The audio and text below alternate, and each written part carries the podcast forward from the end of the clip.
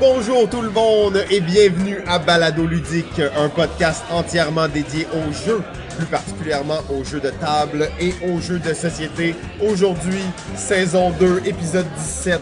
Euh, on est en direct du bar, le pub euh, Randolph Ludique Rosemont. Euh, c'est vendredi soir, donc il y a énormément de bruit. On va crier toute la soirée. Euh, si vous entendez les gens derrière, inquiétez-vous pas, c'est juste des gens J'ai déjà plus de s'amusent. voix. Ouais, on a dit les voix rogues, c'est très radiophonique. Euh, et aujourd'hui, on parle des jeux de quiz et de questions, les jeux de trivia. Euh, comme à l'habitude, je suis Simon et je suis en compagnie du patch Adam euh, des jeux. Il vous guérit par le ludique, monsieur Jean-François. Salut JF, ça va bien? Hello, hello, ça va bien, Simon? magnifiquement bien. Et en plus, aujourd'hui, on est choyé, on est heureux parce qu'on on essaie une nouvelle formule, une formule spéciale et secrète. On avait dit pas trop de surprises pour la saison 2, mais on en a quand même une pour vous aujourd'hui. On essaie un épisode avec un invité animateur. On le surnomme le roi du carton. Le maître du carton, fondateur de Tiki Édition et de Tiki Kids. Tiki Kids. T-Kids T-Kids, une personne qui façonne l'identité québécoise avec son ingéniosité, euh, son identité québécoise du jeu, bien entendu. Oui. Euh, Monsieur David Dupéret.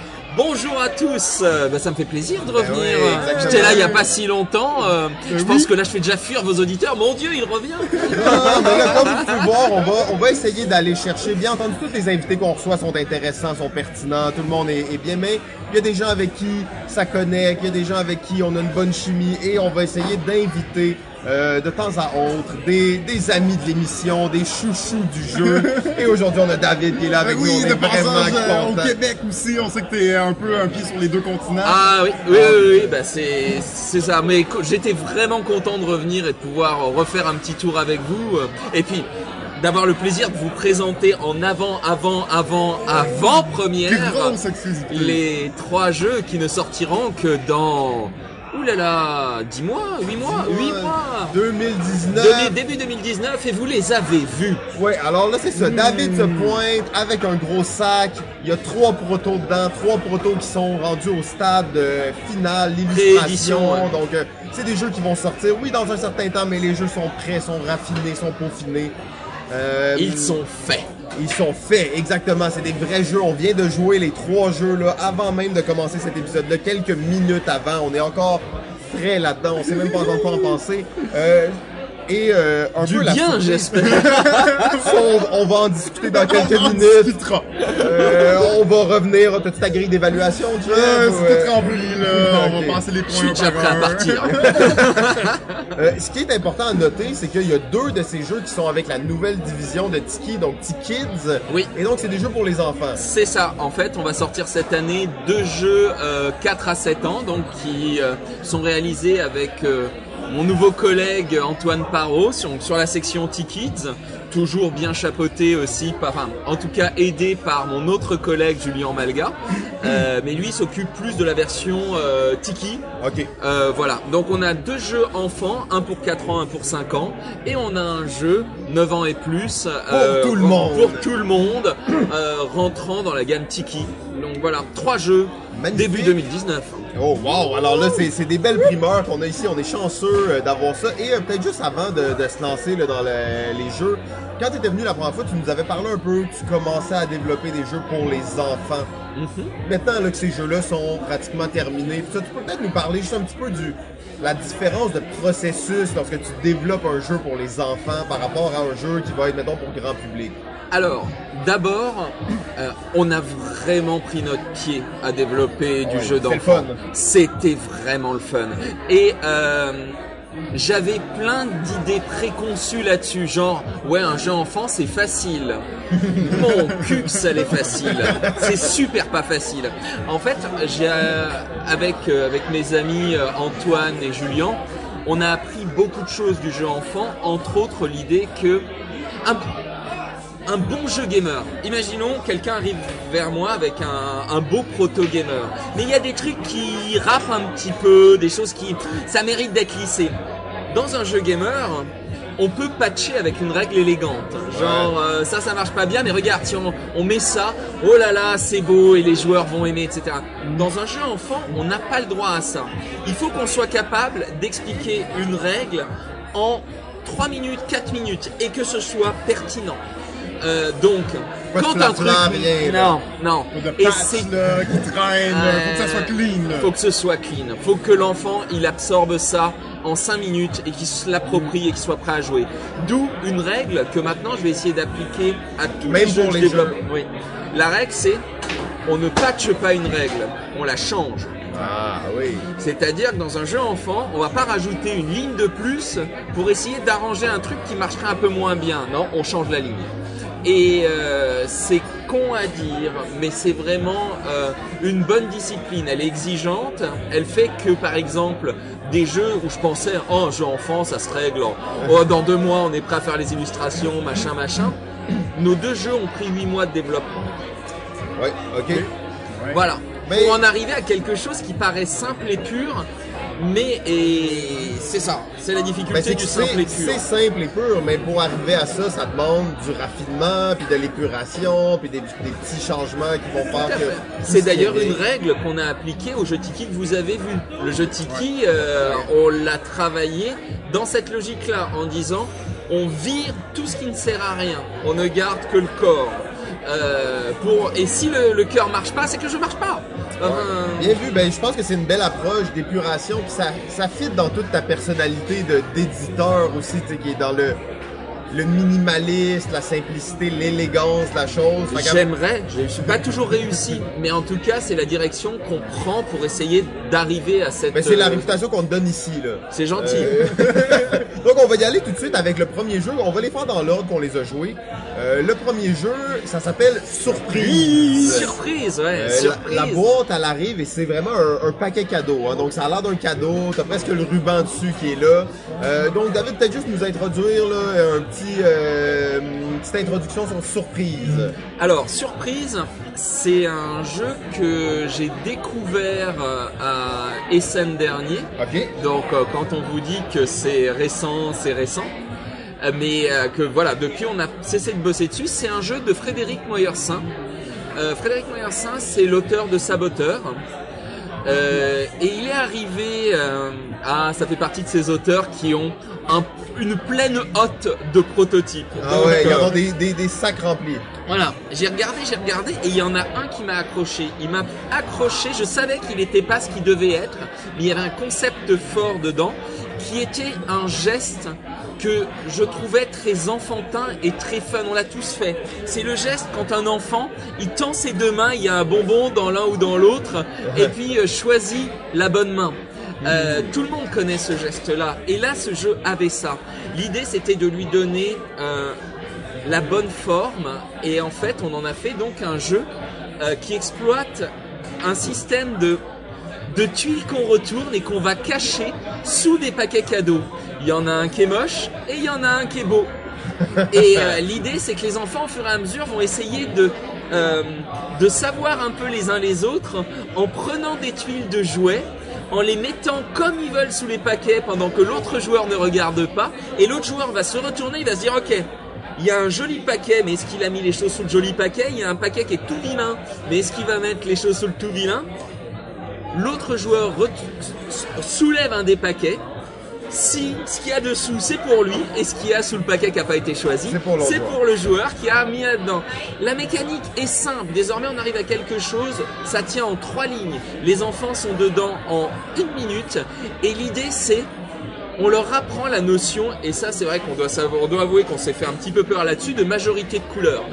Ouais, non, c'est Et de bluff. hein. Et de- on en et- parlait et de bluff. jeux mécaniques qu'on retrouve pas particulièrement dans les Non. jeux pour enfants. Euh, il faut savoir que on était, on s'était dit, est-ce que vraiment des enfants sont capables de ça? Mais j'ai l'avantage, j'ai un, c'est énorme pour moi. Bosser avec Antoine euh, fait que j'ai aussi accès maintenant à des ludothèques grâce à lui et à des garderies.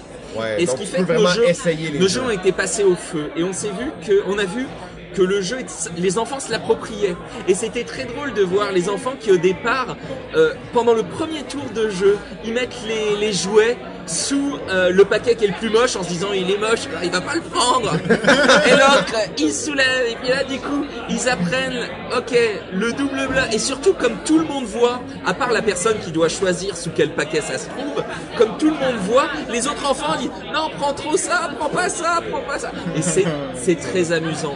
Et de voir aussi leur gestion de risque, ce que j'aurais jamais cru. C'est-à-dire que au bout de deux tours de table, pas plus, ils commencent à se dire ok, mais si je mets un jouet sous chaque paquet, du coup je suis sûr d'en avoir un. oui, bien pensé. Voilà, et donc euh, de voir que les enfants de 4 ans, parce que la règle tient en trois lignes, s'approprient ça, euh, on savait qu'on avait, euh, après de nombreuses versions, euh, on avait touché au but. Et le jeu fonctionne, vous l'avez testé, et en plus, je crois que c'est un jeu où les adultes s'ennuient pas quand ils y jouent. Voilà. Ouais, c'était très fun, en effet, euh, mais vraiment, euh, c'est un, un beau risque là, de tenter la majorité, le, le bluff. Le bluff est assez simple que tu l'apprends en jouant, on dirait, tu sais. Puis, euh, j'imagine que tu vas pas le dire que c'est un jeu de bluff. Non. En gros, mais on va comme le sentir et un peu l'apprendre euh, Eh durant oui. la partie. Est-ce que tu mets tous tes œufs dans le même panier, tu mets tous tes jouets sous un même paquet, mais s'il est choisi, tu perds tout Est-ce que tu partages le risque Et comme tu veux avoir plutôt d'une même couleur, est-ce qu'il y a quelque chose qui est plus important que toi dans les jouets? Est-ce que c'est le jouet vert ou est-ce que c'est le jouet bleu? Comment tu les mets? Bref, tout ça qui pour nous sont évidentes parce qu'on est des joueurs, et ben on a essayé de trouver la forme minimaliste la plus minimaliste possible pour que des petits de 4 à 5 ans, c'est pas vieux 4 à 5 ans, c'est vraiment ça, des petits culs. hein. très jeune. là. Et, euh, et ils se l'approprient. Et ça c'est Ah, cool, c'était cool à voir. C'était vraiment le fun, on s'est fait vraiment euh, un peu euh, briser par Simon, là.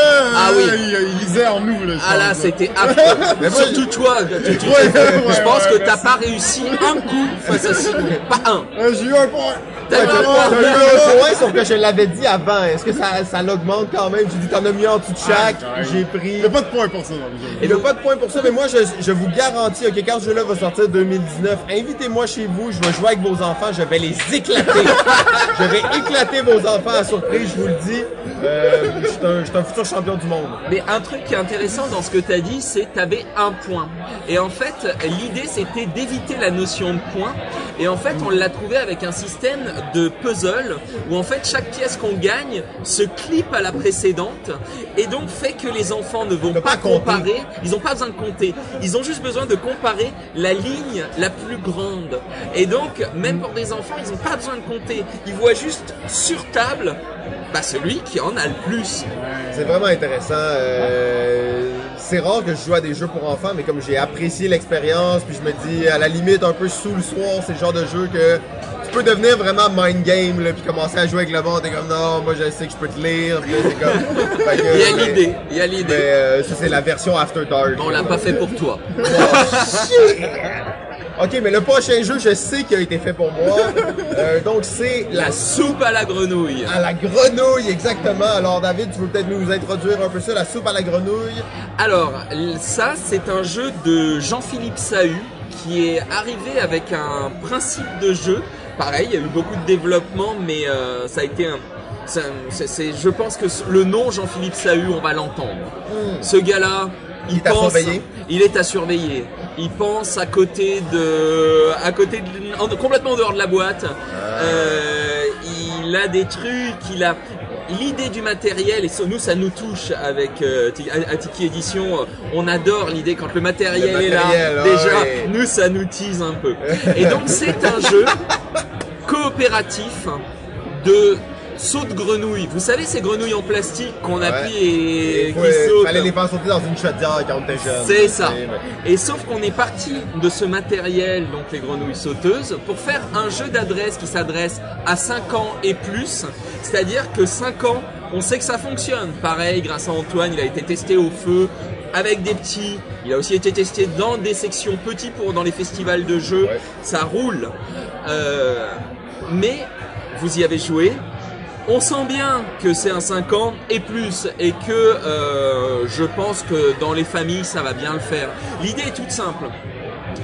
On a plein d'éléments sur la table qui sont debout comme des grandes figurines qui représentent les objets de la sorcière. Et la sorcière qui veut nous faire passer à la casserole, euh, donc on est les derniers ingrédients, on veut pas la laisser faire. Mais elle est maline, elle s'est protégée derrière cercle magique.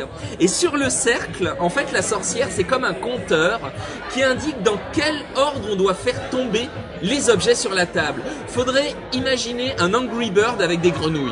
Ouais, Euh, c'est pas mal ça. il y a quand même quelque Ouais, chose, il y a exactement. quelque Il y a, chose il y a un comme ça. Bird. Et donc le principe est très simple. On a un timing, euh, c'est-à-dire qu'on a un nombre de tours de table maximum, au-delà de quoi elle nous fait passer à la casserole.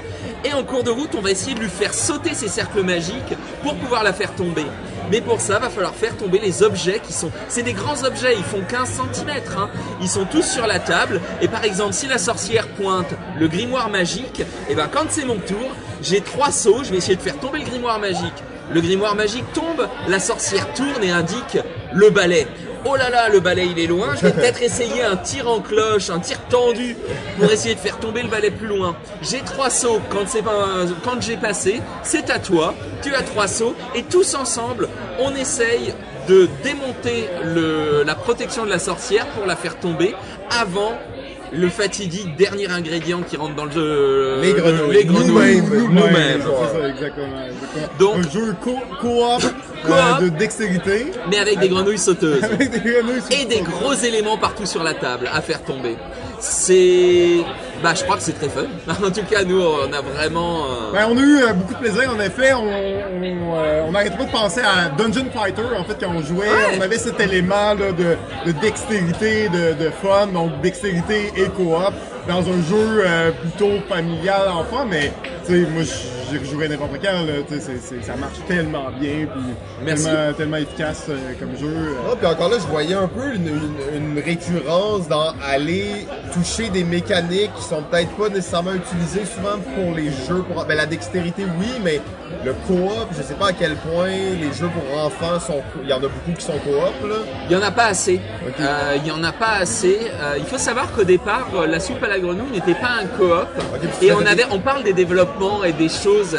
Et il y avait des choses qui nous, euh, allaient pas. En fait, on avait une multiplication, on avait des compteurs grenouilles qui allaient gagner, etc. Et là, à un moment, il y a Antoine qui me regarde et qui dit mais si on partait en coop.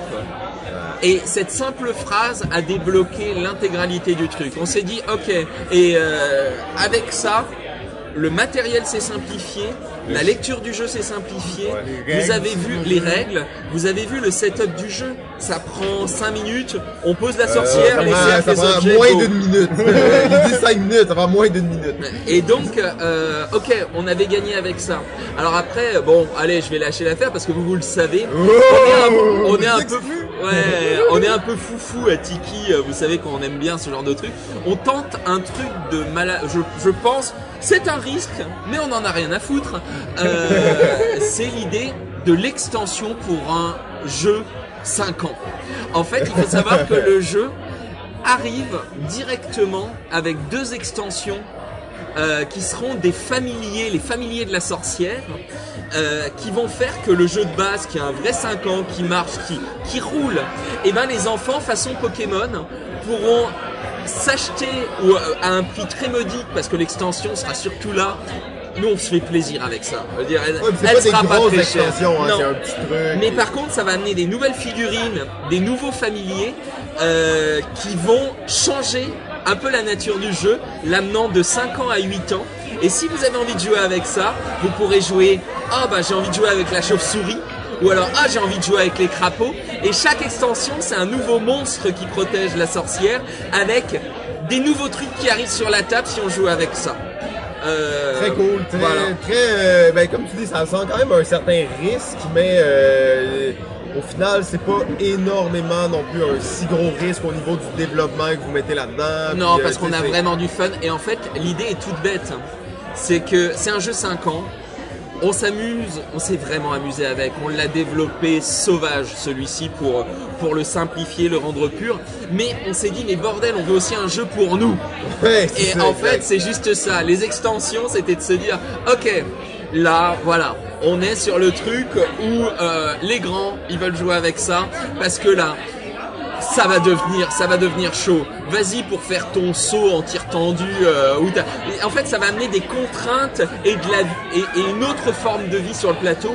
Bien entendu, le jeu 5 ans est solide, il marche en tant que tel. Le reste, c'est pour faire plaisir aux un peu plus grands et à nous et à l'éditeur parce qu'on en a envie. Ben en fait, moi j'allais dire justement, je pense qu'il y, a- y a une chose là-dedans qui, pas qui me déçoit un peu, mais qui me laisse sur ma faim. Parce que nous, on a joué sur la version prototype, donc toutes le- les illustrations, ça c'est pas encore les illustrations officielles. Mais vous avez vu on a vu les illustrations officielles, c'est magnifique. En fait, c'est quoi le nom de... de- Camille Chaussy, Ouais, c'est ben, une grande Ouais, illustratrice. ça, puis ça paraît, on a vu les croquis, tout ça, c'est absolument beau. Mais dans la version prototype, la sorcière, c'est une chaudasse. Ben, Elle est, j'avais de la misère à jouer au jeu. Je faisais que la regarder. juste la déshabiller. Non, mais là, il me dit, OK, on, va enlever les cercles de protection autour d'elle. Je me dis, OK, à chaque fois qu'on enlève, t'enlèves un morceau de ses vêtements. Là, ça, c'est la, la version, tu pour adultes, pour se Voilà, faire plaisir. on, on va pour, euh, faire euh, la soupe, la soupe à la chaudasse peut-être, euh, la version 18 ans plus. Elle arrivera. Si le jeu est un succès, say? On essaye de le Une, sortir. une mini-expansion, là, tu sais, juste quelque chose. OK, là, là, là, là, on est... On est spécial. Mention spéciale Simon. Euh, fait que magnifique, donc euh, ouais, exact, extrêmement, là, des belles courbes, tout ça, et en tout cas, on- faut pas trop dépasser les limites, c'est quand même un jeu pour enfants, mais euh, Et Je vous assure, là, n'écoutez pas. Les illustrations qui s'en viennent sont vraiment des belles illustrations pour enfants. C'est vrai, c'est Et vrai. c'est toi qui as un mauvais esprit parce que ce proto avec où tout est plutôt tout mignon, même la sorcière. Les enfants adoraient jouer avec ça et ils ont je pas comprends que les enfants y adoraient, t'as vu la sorcière? Oh, T'as mauvais esprit. T'as un mauvais esprit. Donc, euh, ben ça, c'est les deux, euh, les deux nouveaux jeux de T-Kids. Donc, c'est des jeux pour enfants, mais comme on en a parlé là, qui euh, est- sont autant attrayants dans le type jeu de party, dans le fond, pour, euh, pour les, les gens un peu plus vieux, les adultes, les familles. Je pense que ça a un très beau potentiel. On a essayé de faire des vrais jeux familiaux. Ben, j'ai bien, j'ai bien hâte de voir là, justement comment ça va, euh, ça va être sur le marché. On te souhaite bonne chance avec ces, Ah ben. cette nouvelle euh, gamme de jeux que vous lancez. Mais euh, de ce que je comprends, vous avez tous les outils pour, euh, pour vous assurer que les jeux fonctionnent auprès des enfants. tu sais. Non, ça, Ce qui est c'est le, réglé. ce qui est le plus important. Ça c'est réglé. Pour, pour info, Antoine, qui bosse sur la section T-Kids, c'est un éducateur spécialisé. Donc euh, il a l'enfance, il connaît et il a fait son mémoire sur la relation entre le jeu de société et l'enfant. Euh, autant dire que La bonne expertise, job. euh, la bonne expertise. Magnifique. Ben, en tout cas, longue vie à T-Kids et euh, ben, ben, félicitations parce que c'est deux, deux magnifiques jeux. Euh, on arrive Merci. maintenant au euh, le, le jeu Tiki Edition, donc euh, la gamme standard de Tiki, qui je vais laisser David le présenter. Alors, Donc ça s'appelle El Maestro El Maestro! de Valérie Fourcade et de Jean-Philippe Mars. Euh, Valérie Fourcade est euh, un auteur qui est aussi connu au Québec, par exemple, euh, un des éditeurs que j'aime beaucoup au Québec, qui est donc Mounir MJ Games, Ouais. a déjà fait des jeux avec Valérie, avec Jean-Philippe. Ce sont des gens qui sont il y a des belles rencontres dans le monde du jeu et là cette année j'en ai vraiment eu des belles avec les auteurs. C'est des gens qui sont adorables euh, et qui euh, comment dirais-je Ils sont humbles Euh, et pourtant ils t'amènent un jeu en te disant tiens voilà et Mais là tu vois le jeu et tu te dis il faut savoir qu'El Maestro c'est le premier jeu que je signe en une journée. Ah ouais, une journée. Tu l'as vu Je l'ai vu, je l'ai vu à Nur, je l'ai vu le l'après-midi. Euh, J'appelais, j'ai essayé de rester stoïque par rapport au jeu. tu sais, Poker vraiment- face voilà, ouais, On non, va vous rappeler. C'est pas mal, c'est pas mal. Euh, Vous savez, tous ces trucs, euh, on est con en fait, parce qu'on s'entend que voilà, euh, le jeu est bon, mais tu sais, tu essayes de garder une distance. Et puis là, j'appelle mes collègues euh, et je leur dis voilà, j'ai vu ça, je leur décris le truc. Et la vie était, on les rappelle tout de suite. Et, euh, et donc ça s'est fait le soir même parce que ce jeu, j'aime les jeux qui ont une évidence. Et en fait, vous l'avez joué, El Maestro, il a une évidence. Euh, T'avais pas expliqué le jeu, on le comprenait déjà. Exactement. Le principe d'El Maestro, ça va être un jeu de dessin et de communication où euh, ça peut se jouer jusqu'à 8 joueurs, mais même bien plus si on a envie. Ouais, mais tu nous disais, vous avez fait des parties à 20 joueurs, j'imagine facilement. Face à une salle, il n'y a pas de problème avec illimité de joueurs. C'est un jeu, on va dire, de dessin et de communication, mais avec un principe d'une pureté sans nom qui est, appelons ça du R dessin. L'idée, c'est qu'on euh, va faire un tour de table. Quand c'est ton tour, Simon, tu te retrouves maestro. Oh, c'est moi le maestro. Tu as un pupitre devant toi avec une carte que personne d'autre ne voit, avec deux, objets, deux choses dessinées dessus, mais composées de formes simples. Les dessins sont simples. Hein, les dessins sont composés de formes simples, euh, avec euh, des petites règles dessus, mais toutes simples. Euh, on y viendra. Et en fait, nous, on a tous un petit paravent avec une petite fiche, et tu vas essayer de nous transmettre le dessin en air dessin, en dessinant les formes les unes après les autres et avec un petit code tout simple, comme par exemple, si avec ton doigt tu dessines dans l'air un carré, bah ça veut dire que nous on essaye de dessiner un carré. Si tu fais le geste qui indique que la prochaine forme va se coller au-dessus du carré et que tu dessines un triangle avec ton doigt, nous on commence à comprendre qu'on met un triangle au-dessus du carré. Ça commence à ressembler à une maison. Exactement. Et donc on a tu commences à faire des dessins dans l'air avec des codes aussi simples que coller à droite, coller à gauche, dessus, dessous, à l'intérieur, à l'extérieur. Et donc tu essayes d'organiser tes formes. Sauf que le jeu a un petit côté vicieux, c'est qu'il te donne au départ deux formes qu'il faut que tu fasses en premier. Et ces deux formes sont souvent à l'opposé sur la carte. Et donc tu as déjà deux trucs, genre un rond à gauche et un, un rectangle à droite. Et à partir de là, raccroche-toi aux branches pour essayer de nous transmettre le reste. Et nous, on essaye de dessiner ce que tu fais. Quand tu as fini, on va noter deux mots. C'est-à-dire qu'on voit l'horreur qu'on vient de dessiner. on est tous morts de rire autour de la table. Toi aussi, habituellement, le maestro s'amuse autant. C'est pas un truc où le maestro s'ennuie. Hein. le maestro s'amuse. C'est très difficile, là, Il faut de l'expérience. Ouais, c'est comme fun avec le maestro. C'est pas comme un jeu où tu sens que ça pourrait être fait par un robot. Tu non, il y a, quelque chose dedans. il y a, beaucoup d'humains. Il y a beaucoup d'humains. Un jeu de communication, je pense que c'est le bon terme. Hein. Il y, a, beaucoup de communication. Et donc, euh, une fois que les dessins sont faits, enfin les dessins, on va mettre beaucoup de guillemets parce qu'on a fait ce qu'on a pu au milieu de tout ça, et eh ben on va noter deux mots euh, qui nous paraissent être raccord avec les deux mots, les deux objets qui sont euh, trouvés. Qui ont été dessinés, une voilà. montgolfière, une maison. Euh, et les points, c'est d'une simplicité sans nom. Tu nous montres le dessin, enfin, que tu essaies de nous faire dessiner. Tu vas regarder tous les dessins horribles qu'on a fait ou parfois moins horribles. Tu vas décider, tu vas donner deux points au dessin qui se rapproche le plus de l'original. Et nous, Chacun de nos mots vaut un point, soit si tu le valides, genre par exemple il y avait une abeille, j'ai marqué guêpe, c'est ok, tu, tu donnes un point, ou alors parce que quelqu'un d'autre a mis le même mot que moi. Genre, c'est intéressant comme règle, hein. c'est comme une petite, une petite même si le mot est pas bon, si plusieurs personnes ont écrit le même mot, c'est bon. Ça, c'est bon. J'ai trouvé que c'est une belle, une belle twist sur, euh, sur ce genre de jeu-là. c'est comme juste une petite surprise à la fin. T'es comme, ah, ben on a mis le même Par mot. Par exemple, à un moment, on avait dessiné, il y avait un dragon à dessiner et deux personnes ont mis robot. Oh. Eh ben oui, parce que ça crée des moments. Oui, euh, vu ce que tu as dessiné, c'est vraisemblablement un robot, c'est légal ce que tu as vu, mais c'est pas du tout ce que j'ai essayé de te faire dessiner. Euh, et donc c'est au final plus un jeu de communication et cette notion de R dessin est quelque chose. Quand je vous parlais d'évidence dans un jeu, quand il me l'a présenté, j'y croyais pas, Valérie. Valérie Fourcade m'a dit, ok, on fait un test parce que je pensais que dessiner des formes dans l'air, on allait dessiner, ça allait être super simple. Toi, tu pensais que ça allait être trop facile Moi, moi, je pensais qu'il n'y avait pas de jeu, en fait. Sauf que on jouait et pour des raisons euh, mystiques, ça marche.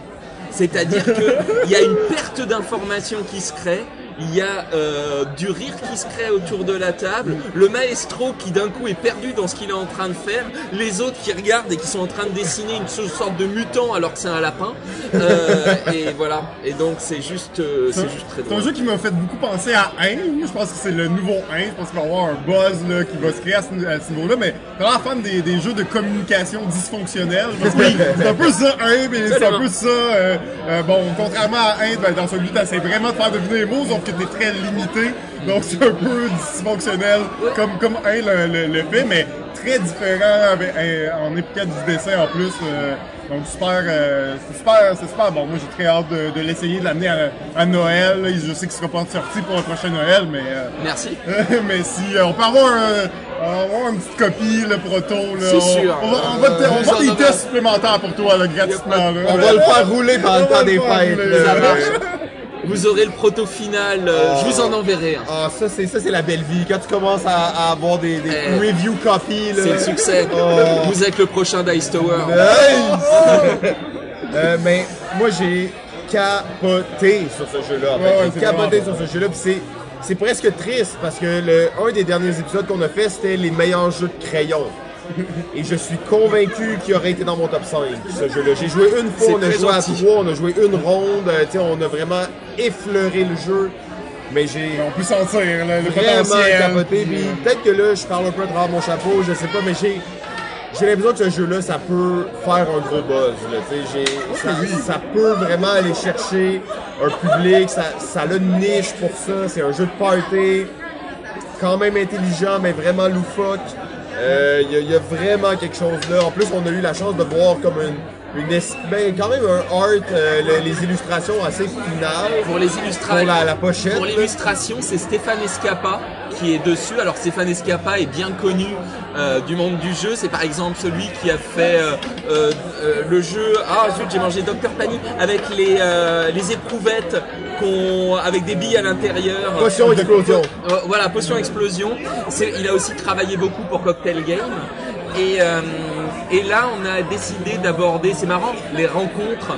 Stéphane, on sait qu'on veut bosser avec lui sur ce jeu parce que son style, on l'aime. On lui dit, ok, lâche-toi. C'est-à-dire, tu ne vas pas nous faire la énième, euh, le, euh, la nouvelle couverture super explicative avec ce truc très parté. Et en fait, il nous a fait un full art. C'est-à-dire, vous avez vu la couverture? On sait aussi que, mais la, bo- la boîte, et je crois que la boîte est vraiment belle. Et, et on tente le jeu de party full art en disant, euh, ben écoutez, euh, Non, mais tu sens que c'est artistique, c'est créatif, c'est comme la, la, la couverture est magnifique. Je me dis, elle va ressortir dans une bibliothèque ou dans un, dans un magasin, mettons, quand tu vas le comparer. Euh, puis on n'a pas parlé pour les autres jeux, je sais pas à quel point c'est secret, mais t'as as vraiment une fascination pour les boîtes Oui. et l'emballage, le packaging. Et là, avec ces jeux-là, on dirait que ça vient encore. Tu sais, un était une innovation vraiment intéressante, et là, tu arrives avec de boîte, ouais. des boîtes que quand tu les mets dans une boutique une à côté de l'autre vont faire une espèce de panorama. Donc là, ça, ça crée vraiment quelque chose. Et encore une fois, surprise, qui est le petit jeu, la, la boîte cadeau, super bien intégrée. Je, je dis pas tous les secrets maintenant. Là. Je veux pas que les gens viennent euh, voler toutes ces idées mer- merveilleuses en même temps. on sera plus rapide qu'eux. Mais euh, c'est c'est toujours impressionnant de voir comment tu vas raffiner le, le packaging et à quel point c'est quelque chose que on, on se dit une, bo- une boîte de jeu, c'est une boîte de jeu, mais dans ton regard à toi, on dirait que c'est pas ça, puis ça, c'est vraiment intéressant. là. On a déjà bossé ensemble, je sais, je vais pas faire de rappel au dernier podcast, mais euh, j'adore la matière. Ouais. Quand je joue, moi quand j'étais petit, ce qui me faisait triper, c'était des jeux comme par exemple, vous savez ce jeu de la montagne avec une boule qui tombe, euh, c'était Un ball à Ouais, laine. voilà. Wow, il va être édité Ouais, enfin tout ce genre de jeu là. Jeu de matériel, là. Voilà, le matériel. Je me rappelle d'un jeu. Oh, excusez-moi, je dis. Mais non, mais non, on y va, on y va, on y va. Il y avait un jeu qui me tuait petit. J'ai été fasciné par ce jeu euh, et je sais pas ce que c'est. Donc si un auditeur sait ce qu'est ce jeu, euh, je serais ravi de retrouver. Il y avait une boîte avec un hélicoptère qui était tenu par une espèce de petit truc en métal. Donc il y avait l'hélicoptère euh, comme une espèce, euh, vous voyez, une sorte de looping Louis, mais sur une, une tige très simple. Et en fait, c'était une sorte de jeu de plateau dans mes souvenirs d'enfant. Et il y avait un moteur qui faisait tourner cet hélicoptère. tombait. Et il tombait. Oui. Exactement. Ben, ça me Ça- rien, ça-. Oui, et ça, ça me rendait fou en fait. Et Oui, puis de temps en temps, ton petit bonhomme montait sur, un, sur une pyramide. Oui. À savoir si l'avion ou l'hélicoptère allait tomber puis descendre ton bonhomme ou allait juste passer par-dessus. C'est ça. Mais aucune idée de ce jeu-là, mais j'ai Tu l'as joué aussi. ah ouais, ouais, Et donc, en fait, ça- pour moi, le jeu est. Je, je joue à des gros jeux, mais le jeu c'est ludique. J'ai toujours. J'aime quand je vois un matériel ou quelque chose qui réveille un esprit d'enfant. Enfin, vraiment, c'est ça qui côté jouet, puis euh, Oui, J'ai pas de honte à dire ça. Un côté. Par exemple, il y avait un jeu qui m'avait fait triper. Vous vous rappelez d'Opération Trésor il y a quelques années? Cette boîte, je crois que c'était Hasbro ou Ravensburger, la boîte de jeu. Elle, elle- elle faisait 90 cm et à l'intérieur il y avait deux énormes bateaux en plastique où on se tirait les uns sur les autres et ça faisait tomber des trucs. Ah Mais il y avait une vraie règle de jeu. Il y avait une vraie règle de jeu. Siège, moi j'a- j'avais un jeu comme ça, Voilà. Siège, exactement. Et donc ouais. voilà, en fait, euh, j'aime la stratégie, donc j'essaye de l'amener, mais quand le matériel est là pour soutenir, amener ce petit truc, là vraiment, si vous avez ça en tant qu'auteur, sachez que si le matériel est faisable et soutient une vraie stratégie de jeu, euh, c'est quelque chose que nous on aime. Ouais, ben, en fait, tu, tu parles de ça, c'est quelque chose qu'on n'a pas beaucoup abordé dans, dans le podcast en général, la création de jeux. Mais il y a un, un livre qui me fascine, c'est euh, A Book of Lens. Donc, c'est un livre sur le, jeu- le design de jeux. Et l'élément central de ce, ce livre-là, ça revient au fait qu'un jeu va avoir trois, trois éléments. Donc, les mécaniques, la thématique et le matériel. Tout ça pour en créer l'expérience. Donc, le matériel est souvent l'enfant pauvre du jeu de société, alors que ce n'est que matériel. Euh, quand je regarde qu'est-ce que tu fais avec les bois, puis comment tu utilises le carton, puis ça, je me dis, il y a vraiment encore de la place à C'est l'innovation. trop là. con parce que effectivement il y a une sorte de mur qui s'est créé quand on regarde alors que le matériel est un élément de vente. Je, je m'explique. Regardez les jeux qui font des gros cartons actuellement. Prenons l'extrême. Je m'excuse, je digresse. Ah, y a pas de problème. On est là pour ça. Prenons l'extrême. Un truc comme Pie Face. Pie Face est à peine un jeu, mais il tient intégralement sur le matériel. Et les gens qui réussissent à trouver, et, et c'est des ventes que n'importe quel éditeur Je serais rêve- bien content d'avoir. Oh, je, signe, que- je signe tout de suite. Euh, mais il manque un jeu derrière Pieface. Euh, alors que on voit maintenant qu'il y a des gens qui, par exemple, Plan B avec Azul, euh, ont vraiment travaillé une beauté matérielle. Je pense à San- euh, Santorini. Euh, tout ça, c'est il faut apporter ce petit attrait en plus. Euh, et si le matériel, en plus d'être simplement beau, a un côté fun. Par exemple, Bells, le jeu où on accroche avec un. ça- les, gens, les gens se sont dit, ok, ça marche. Euh, le matériel, ça sonne, etc. Faut pas le faire sonner, ça a créé un jeu.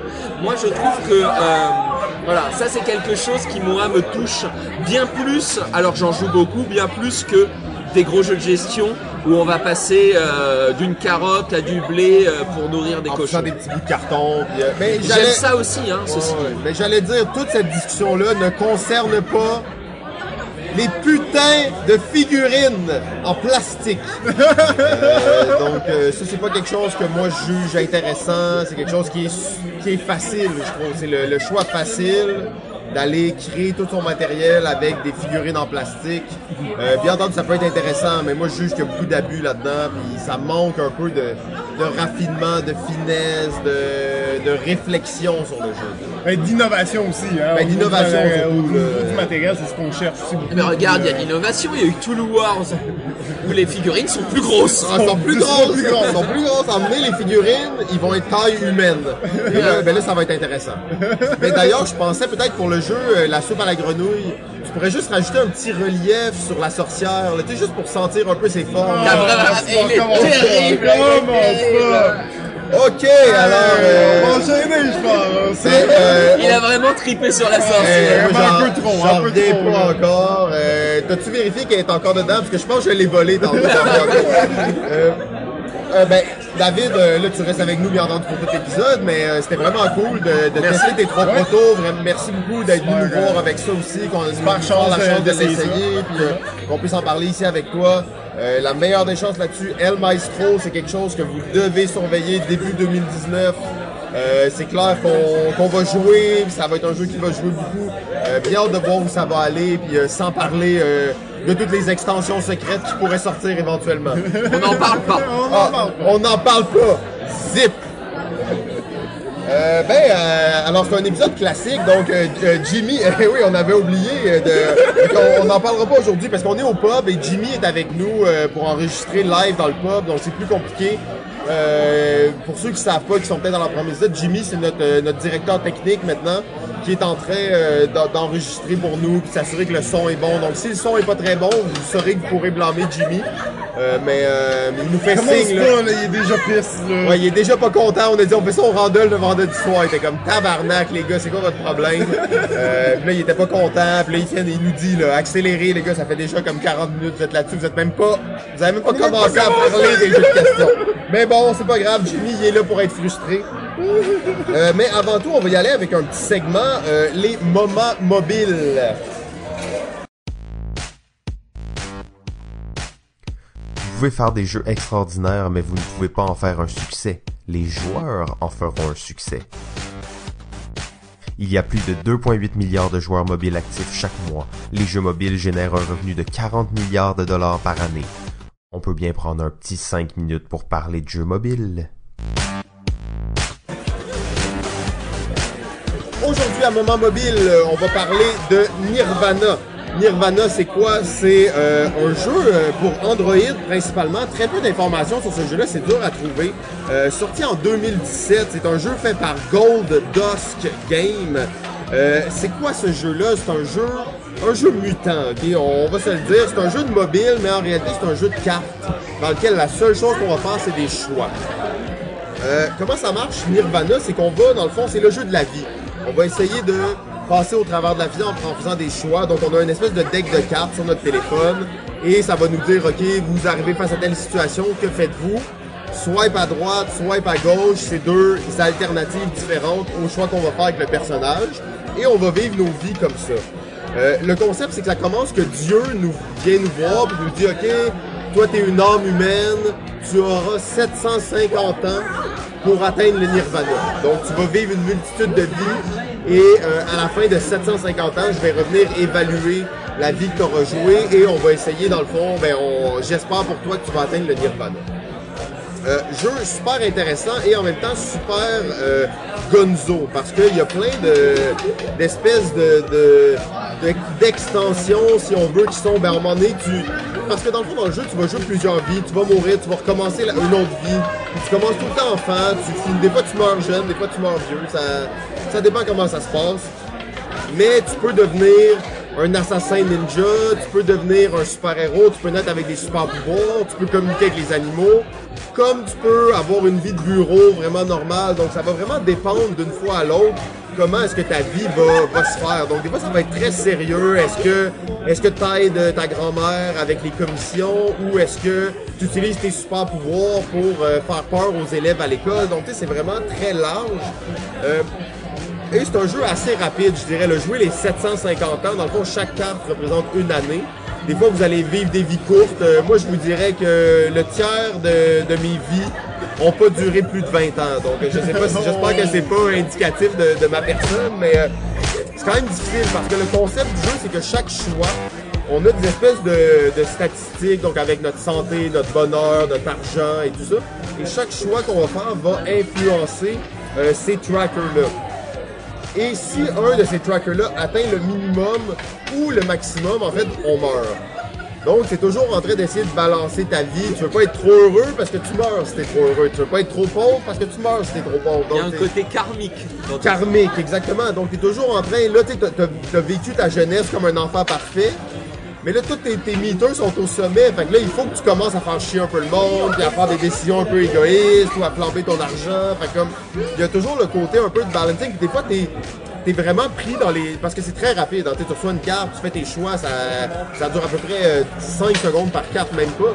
Puis à un moment t'es- t'es même plus en train de regarder tes, tes statistiques, puis tu, euh, tu te rends compte que tu meurs parce que ah, t'avais trop d'argent, mais tu t'en es même pas rendu que compte. tu, c'est pour ça que tu me rends 20 ans. C'est parce que tu regardes pas tes stats. J'avoue qu'il n'était pas assez stratégique, peut-être. Et le jeu, c'est un jeu narratif, un jeu de choix. La, la beauté, euh, en fait, de ce jeu-là, c'est que tu vas, en fonction des choix que tu vas faire, euh, si on veut débloquer des, des quêtes. Et là, ces quêtes-là vont se, se faire sur plusieurs cartes. Et donc, tes choix doivent tu vas les apprendre un peu ces quêtes-là. Puis la première fois que tu vas arriver en un peu comme dans Tales of the Arabian Night.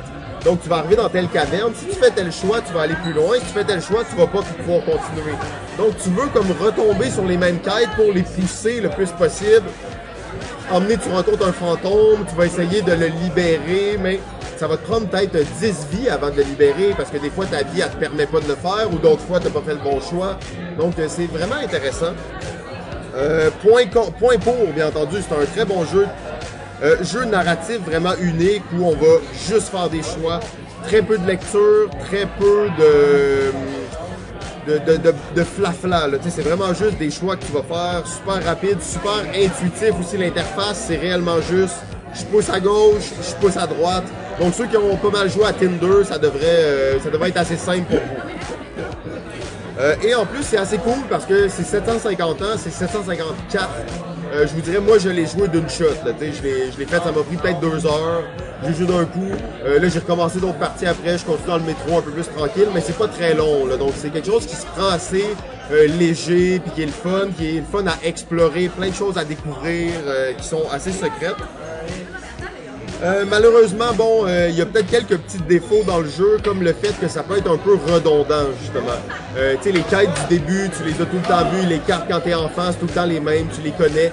Oui, ils sont pas nécessairement là à chaque partie, mais il y en a peut-être euh, une soixantaine, fait qu'à chaque deux parties, trois parties, c'est toujours un peu les mêmes qui reviennent.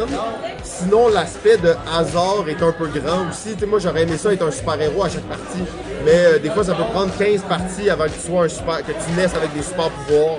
Donc, euh, tu sais, des fois, tu voudrais un peu, euh, mais c'est du karma, hein, donc t'as pas vraiment le choix de qu'est-ce qui se passe. Ça reste que c'est un, jeu narratif unique, comme il y en a. On est loin des jeux text-based où il y a beaucoup de texte à lire et où c'est comme un peu plus lourd, là, c'est ultra léger, ultra intéressant.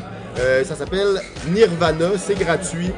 J'encourage tout le monde là, à aller se faire une petite partie parce que c'est très drôle puis quand même bien conçu, un bel exercice de design. Ouh là là, ben merci beaucoup euh, Simon. Écoute, euh, ce, quand t'en parlais, en fait, ça m'a fait beaucoup penser à un jeu que j'ai euh, sur euh, Steam, Ok. sur un ordinateur qui s'appelle Rain. Rain? Mais la, la grosse différence, c'est que t'es un roi en fait. Tu vas vivre plusieurs vies de roi. Mais même principe, il y a des trackers, il y a des stats que tu dois garder le plus possible au centre. Donc euh, c'est le deuxième jeu, écoute, que tu me parles et que je télécharge Pendant que immédiatement. j'en parle, euh, absolument. c'est donc c'est bon. clair que, que je vais l'essayer. Le- L'autre c'était Cats que je joue encore euh, assez. euh, Tu joues encore à. 4, ok, c'est bon. Donc, on, on va lui donner un peu un petit essai. Ça va super bon le concept, il est, il est, il est le fun, là, tu sais, soit à gauche, soit à droite, soit à droite, super simple, Mais il y a quand même des, des belles options, puis comme jeu narratif, c'est assez intéressant.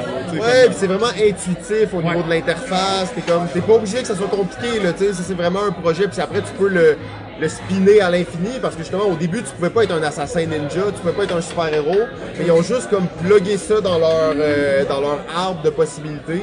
Fait que là, ça te génère toujours plus de nouvelles quêtes, de nouvelles choses. Donc, euh, vraiment, vraiment cool comme concept. Et après, tu peux revoir toutes tes vies aussi. J'ai des gens qui sont morts à 5 ans, puis c'est tout triste parce que c'est un petit bébé. Mais t'en as qui vivent vraiment longtemps, puis eux, c'est cool parce que t'as joué 90 cartes avec le même personnage, puis t'es comme, ah ouais, là, ça c'était bon, c'était une bonne vie. Est-ce que tu peux tu sais, euh, passer plus que 100 cartes avec la même personne? À un certain point, de c'est que le jeu il est fait de telle façon que plus ça avance, plus le choix que tu vas faire va influencer tes, euh, tes trackers. Grandement, ok. ouais. grandement. Fait que tu sais, emmener, t'es comme t'es rendu vieux, ben là, tu veux aller euh, faire du sport, ben là, ça va te coûter beaucoup de vie. Mais si tu restes chez toi, ça va te coûter beaucoup de, de, de morale. Donc là, tes choix sont plus... en- C'est un jeu qui va vraiment te, te coincer dans un coin, puis tu veux t'en sortir pour rester le plus longtemps possible actif. Parce que bien entendu, plus tu vas loin, ben plus tu as de chances de compléter toutes les, les quests, d'explorer le jeu à son plein potentiel. là. Donc euh, c'est ça, euh, je pense qu'on est rendu maintenant. Euh, Jimmy nous fait signe que c'est le moment. Je vois David qui regarde pour Jimmy. Ouais, ça, il est, derrière la vitre, là. il est juste ici. Là, ouais, exactement. Donc ça, tu l'avais pas rencontré encore, mais Ah, c'est ben, vraiment ravi. une bonne... ben, ouais, ça. Il est top, Jimmy, mais c'est un gars sérieux. Euh, donc on va y aller. Jess, je pense que tu nous as préparé un mini historique euh, rapide, rapide des, euh, des jeux de questions, de Ben oui. quiz et tout ça. Oui, exactement. On va rentrer dans le, le cœur du sujet, donc les jeux de quiz de trivia. Euh, plusieurs jeux assez marquants. euh, de, de jeux de trivia dans, dans l'histoire. Faut dire que c'est un- une thématique, ben, c'est un type de jeu qui, est- qui a été très fort euh, entre les années 60 et 90. Donc, énormément de jeux qui sont sortis. Euh, je vais parler surtout des principaux. Euh, un... donc, les, les, les trois premiers que j'avais parlé, il y a, il y a une, petite, euh, une petite corrélation à faire entre les trois. Donc, le premier, c'est Jeopardy en 1964. L'autre, c'est The Price is Right en 1973. Et l'autre, c'est Family Feud en 1977. La guerre des clans! La carte des clans, exactement. Donc, Ça, c'est bon. Ben, les trois jeux que je viens de mentionner euh, ben, viennent de, de jeux télévisés euh, réels. Donc, oui, les jeux de quiz ont un peu commencé, on dirait, à la télé et se sont propagés dans les jeux de société. On dirait qu'il y avait déjà euh, ce penchant, cette, cette, euh, nature à aller vers le jeu de société qu'on avait un jeu de quiz. Donc, même des jeux qui ont assez influencé euh, le, le type de jeu de, de quiz. Mais évidemment, par la suite, 1981, c'est le gros jeu, le Trivial Pursuit. Et euh, pendant les 20 années qui ont suivi, ça a été toutes les éditions, les rééditions, les thèmes Encore différents maintenant, encore de euh, Trivial Pursuit euh, qui sont sortis. J'aurais une donc- petite chose à dire sur Trivial Oh, Pursuit. oui, on, on sait que t'en as beaucoup à dire d'ailleurs, on, on va, on va y revenir. Euh, mais euh, Trivial Pursuit 1981, gros, euh, gros buzz là, qui, qui, qui est encore un jeu édité évidemment. Et en plus, c'est Euh, quand même une histoire, je sais que tu vas en reparler, mais c'est une histoire à succès, Trivial Pursuit. C'est comme des gens qui ont mis leur maison à l'hypothèque, et tout ça, puis ils croyaient alors on, on va y revenir. Ah. Ensuite, euh, des jeux euh, peut-être un petit peu moins connus, mais un jeu comme Outburst en 1986 et Dr. Ra en 1988. Dr. Ra, c'est un jeu encore euh, très connu par les amateurs de jeux de questions parce qu'il y a un jeu euh, qui est quand même assez difficile, qui a un petit niveau de plus que normalement les, les Trivial Pursuit. Euh, ensuite, on a des jeux comme euh, Malarkey, qui est le, le fameux jeu du dictionnaire où on va te lire, euh, on va te lire un mot qu'on ne connaît pas et on va te lire plusieurs définitions. Une seule est bonne là-dedans. Donc, il y a un petit aspect de, de on sort un petit peu du, du classique. Je te pose une question, tu réponds à la question, mais on, on reste dans le même concept. Ensuite, euh, ben gros buzz là qui, qui a vraiment, en, tout cas, beaucoup influencé euh, au Québec, mais aussi dans le monde, c'est Cranium. C'est 1998. Et non, Cranium n'est pas un jeu québécois. Euh, je sais que beaucoup de gens pensent que c'est un jeu québécois. Souvent, il, a été sorti avec le logo du Québec, malheureusement. Ce n'est pas un jeu québécois. Euh, mais 1998, quand même un jeu qui a grandement influencé les, les types de jeux de questions, mais avec d'autres choses, parce que Cranium amenait euh, l'aspect de pâte à modeler. Avec la pâte à modeler. Et voilà. Euh, C'était tellement bien la pâte à modeler. Elle séchait en 3 heures. classique pâte à modeler. Euh, ensuite, 2005, on... J'ai fait une roche. on a, vu, on a vu un jeu comme Winton Wagers euh, sortir qui a quand même un gros buzz aussi. Euh, vraiment amène une, une dynamique vraiment différente. Je vais pas en parler trop euh, jusqu'à maintenant. Mais, Spoiler! Et voilà. euh, sinon, Fauna en 2008, sorti par Friedman Freeze. Probablement son, son jeu le, le plus euh, le plus classique, le Il plus est tellement beau. tellement beau, mais tellement pas un, un Friedman Freeze, on il dirait. est pas vert. Il est pas vert. C'est quoi cette Il chose? commence par F. Il commence par F. au moins, au moins. En 2010, euh, on a vu une, une genre de réédition, pas une réédition, mais c'est euh, Pick and Choose ou euh, Expressio euh, en français qui prend un petit peu le concept de cranium, mais l'amène dans, un- dans un jeu, euh, moins un jeu de questions, plus un jeu de devinette avec une diversité euh, de... vous, de- vous allez loin dans la notion de jeu trivia. Euh, oui, c'est à la limite, mais, mais pour moi, Pick and Choose est un peu le, le- la suite à Cranium qui, qui raffine un petit peu les mécaniques. Finalement, c'est sûr que le dernier jeu, euh, je peux pas passer à côté, je vais parler tout de suite un petit peu, c'est Timeline 2011 Timeline euh, avec euh, la thématique invention. Euh, a quand même un peu euh, réinventé le style euh, du jeu de, de questions, amène une, une dynamique vraiment différente et a vu par la suite une, ben, énormément de thématiques différentes. L'invention, c'est probablement le plus connu, mais est arrivé avec sport et loisirs, t'avais arrivé avec événements historiques, avec des timelines spécifiques à des pays comme La version euh, Québec. le Québec comme les États-Unis, donc euh, vraiment un grand, grand, grand classique dans, à ce niveau-là. Donc Timeline 2011. C'est le dernier de ma liste euh, officielle là, dans les jeux assez marquants dans les jeux de trivia. Cool, ben merci pour ce petit survol historique. David, t'as amené un point intéressant. Peut-être qu'on peut juste prendre, euh, tu sais, deux, trois... euh, Sur Trivial Pursuit, j'avais peut-être un. et- et- Non, mais Trivial Pursuit, on, on va garder ça pour le moment où ça va être le moment d'en parler. D'accord. Euh, donc, Parce ça, que je trouve que là, t'es allé un petit peu vite en la matière. Non, non, mais Et surtout, t'as fait une belle erreur. Oh! On en parle tantôt. En utilisant le mauvais nom, hein, on s'entend. Euh, en utilisant le mauvais nom, la mauvaise origine, en utilisant deux trois choses où vous devriez plus être plus fier de vous. Exactement. Et moi, en tout cas, je voulais pas, je- moi, je critique pas JF, mais vu qu'on a un invité animateur, il va se le permettre. Ah, moi, mais moi, j'allais raconter l'histoire, mais je vois que tu la connais peut-être un petit peu moi, mais t'as bien dit le bon terme, être plus fier de nos origines. Euh, oui. Mais euh, l'autre point que tu as apporté, que j'aimerais plus discuter maintenant, c'est la, la largesse des jeux de questions et de quiz. Ouais.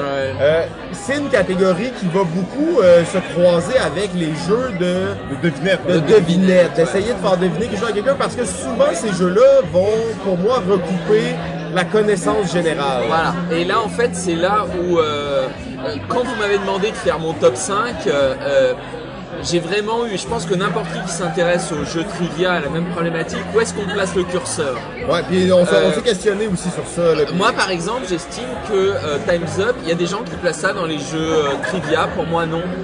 Pour moi, en fait, mais après, c'est vraiment, c'est personnel. Hein. Mon point de vue, ce qui a essayé de faire le Ah, c'est où t'as mis la ligne? Là où j'ai mis la ligne, c'est de se dire, ok, il y a un moment, ça nécessite de la, de- une culture générale, une culture un peu euh, euh, scolaire.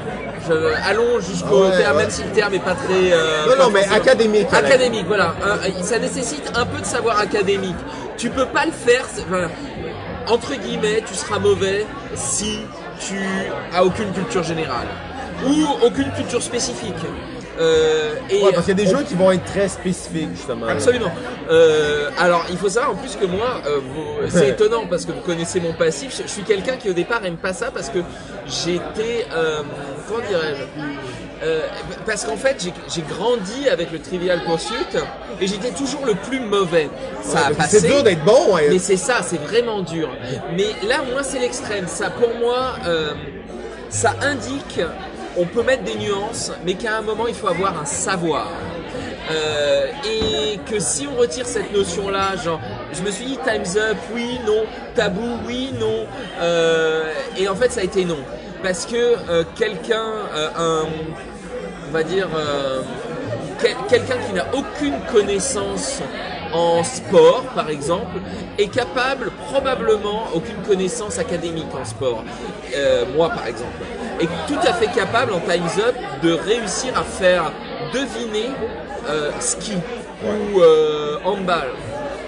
Et donc à partir du moment où moi qui suis une, une grosse quiche en sport, euh, mais est capable de faire deviner handball, ça veut dire que on est on n'est pas là où ça doit être. Ouais.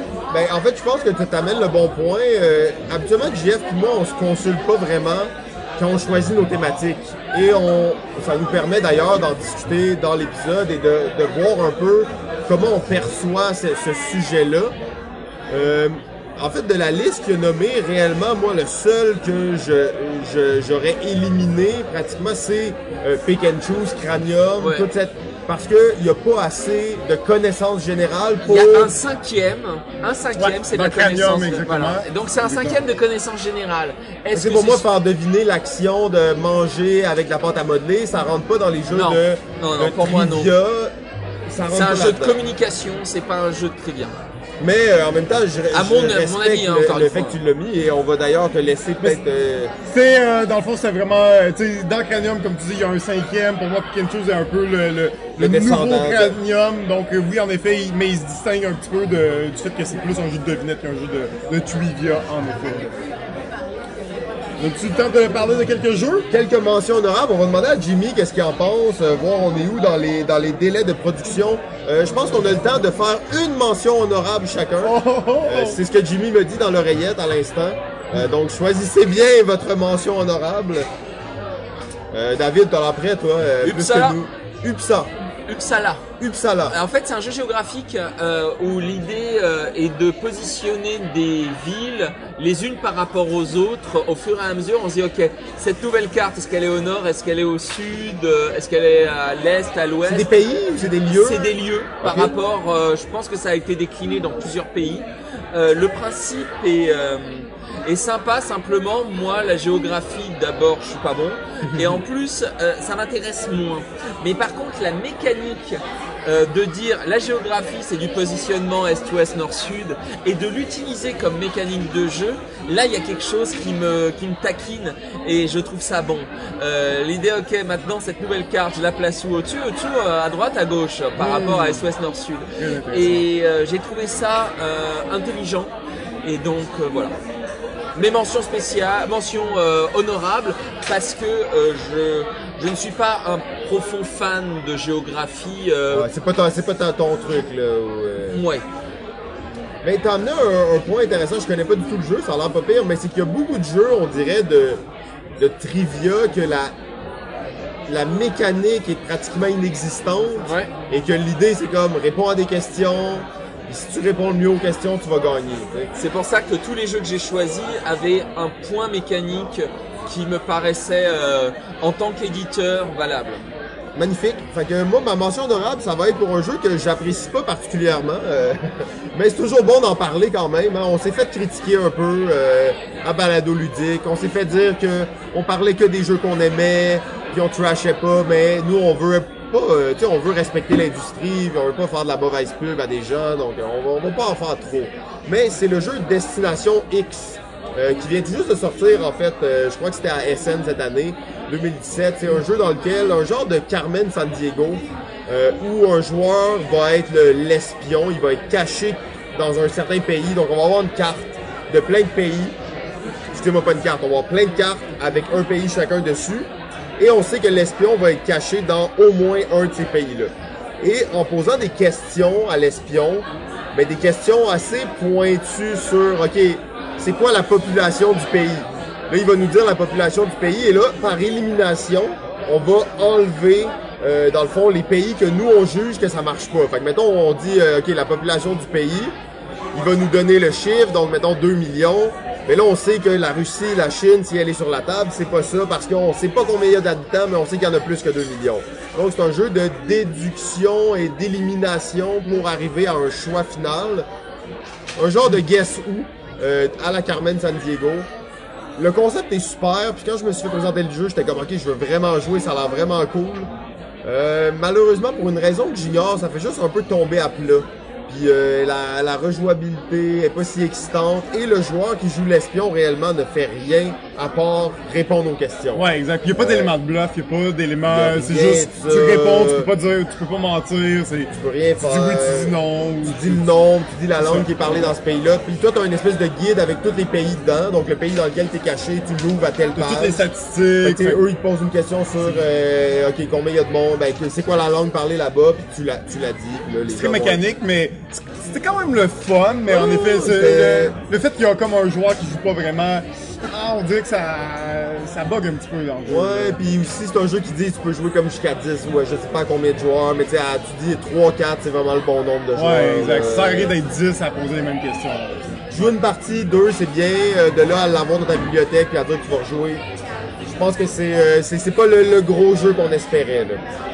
Alright, euh, moi pour euh, ma mention honorable, écoute, euh, moi je suis allé à l'inverse un peu de vous, c'est un jeu straightforward, de questions. Je te dis un indice, t'essaies de répondre. En fait, le jeu s'appelle Quizniac, sorti en 2009 et euh, il existe qu'en anglais malheureusement, pas de traduction en français pour l'instant. Quizniac. Et Quizniac, c'est un jeu Les où maniaques des quiz. t'as un, des joueurs C'est un va titre interdit, on s'entend. Ils ont été... Là, Quizniak, c'est à peine prononçable. À peine prononçable.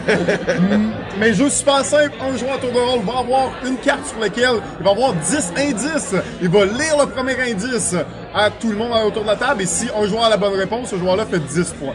Si personne ne sait la réponse, on va lire la ben, l'indice numéro 9. Si quelqu'un là avec deux indices, il fait 9 points. Donc plus ça nous prend d'indices, plus euh, ben, moins de points on va réaliser à la fin. Donc straightforward, super simple, mais pour les amateurs de jeux de questions, ceux qui aiment ça, euh, se péter les bretelles et euh, se croire plus intelligent que les autres, c'est un jeu excellent et euh, qui marche super bien. La culture générale n'est pas une forme d'intelligence. Mais elle permet de développer... euh, La mémoire. euh, Non, pas que. Moi, je suis vraiment... euh, Mais, mais, mais, Mais toi, t'es français. Mais je suis français Là, J'allais dire, là, ça compte pas, là, On- ici. on- la, on la- est, euh, dire, on, nous inculque ça au départ. C'est Mais la culture générale, c'est pas une mauvaise chose. C'est-à-dire que t'as des perspectives, ça met des choses en perspective. Ah, mais ça permet d'avoir de- un, un contact avec plein de domaines, dans- rapidement, si on veut, d'avoir pas une opinion, mais un coup d'œil rapide sur plein Ou de au choses. moins de mettre en perspective une opinion par rapport à au moins un bagage de, petites choses. Mais tu sais, au Québec, on développe des compétences et non des connaissances. Fait qu'on sait pas en quelle année ça a été découvert le Québec. Mais on sait pas grand chose de plus. Donc, euh, je pourrais pas te dire par quelle compétence ça a été remplacé. Alors, euh, donc, euh, Jimmy nous fait des signes, là, on est là, on est rendu au top 5 des jeux de questions. Alors, sans plus attendre, on va commencer par le numéro 5.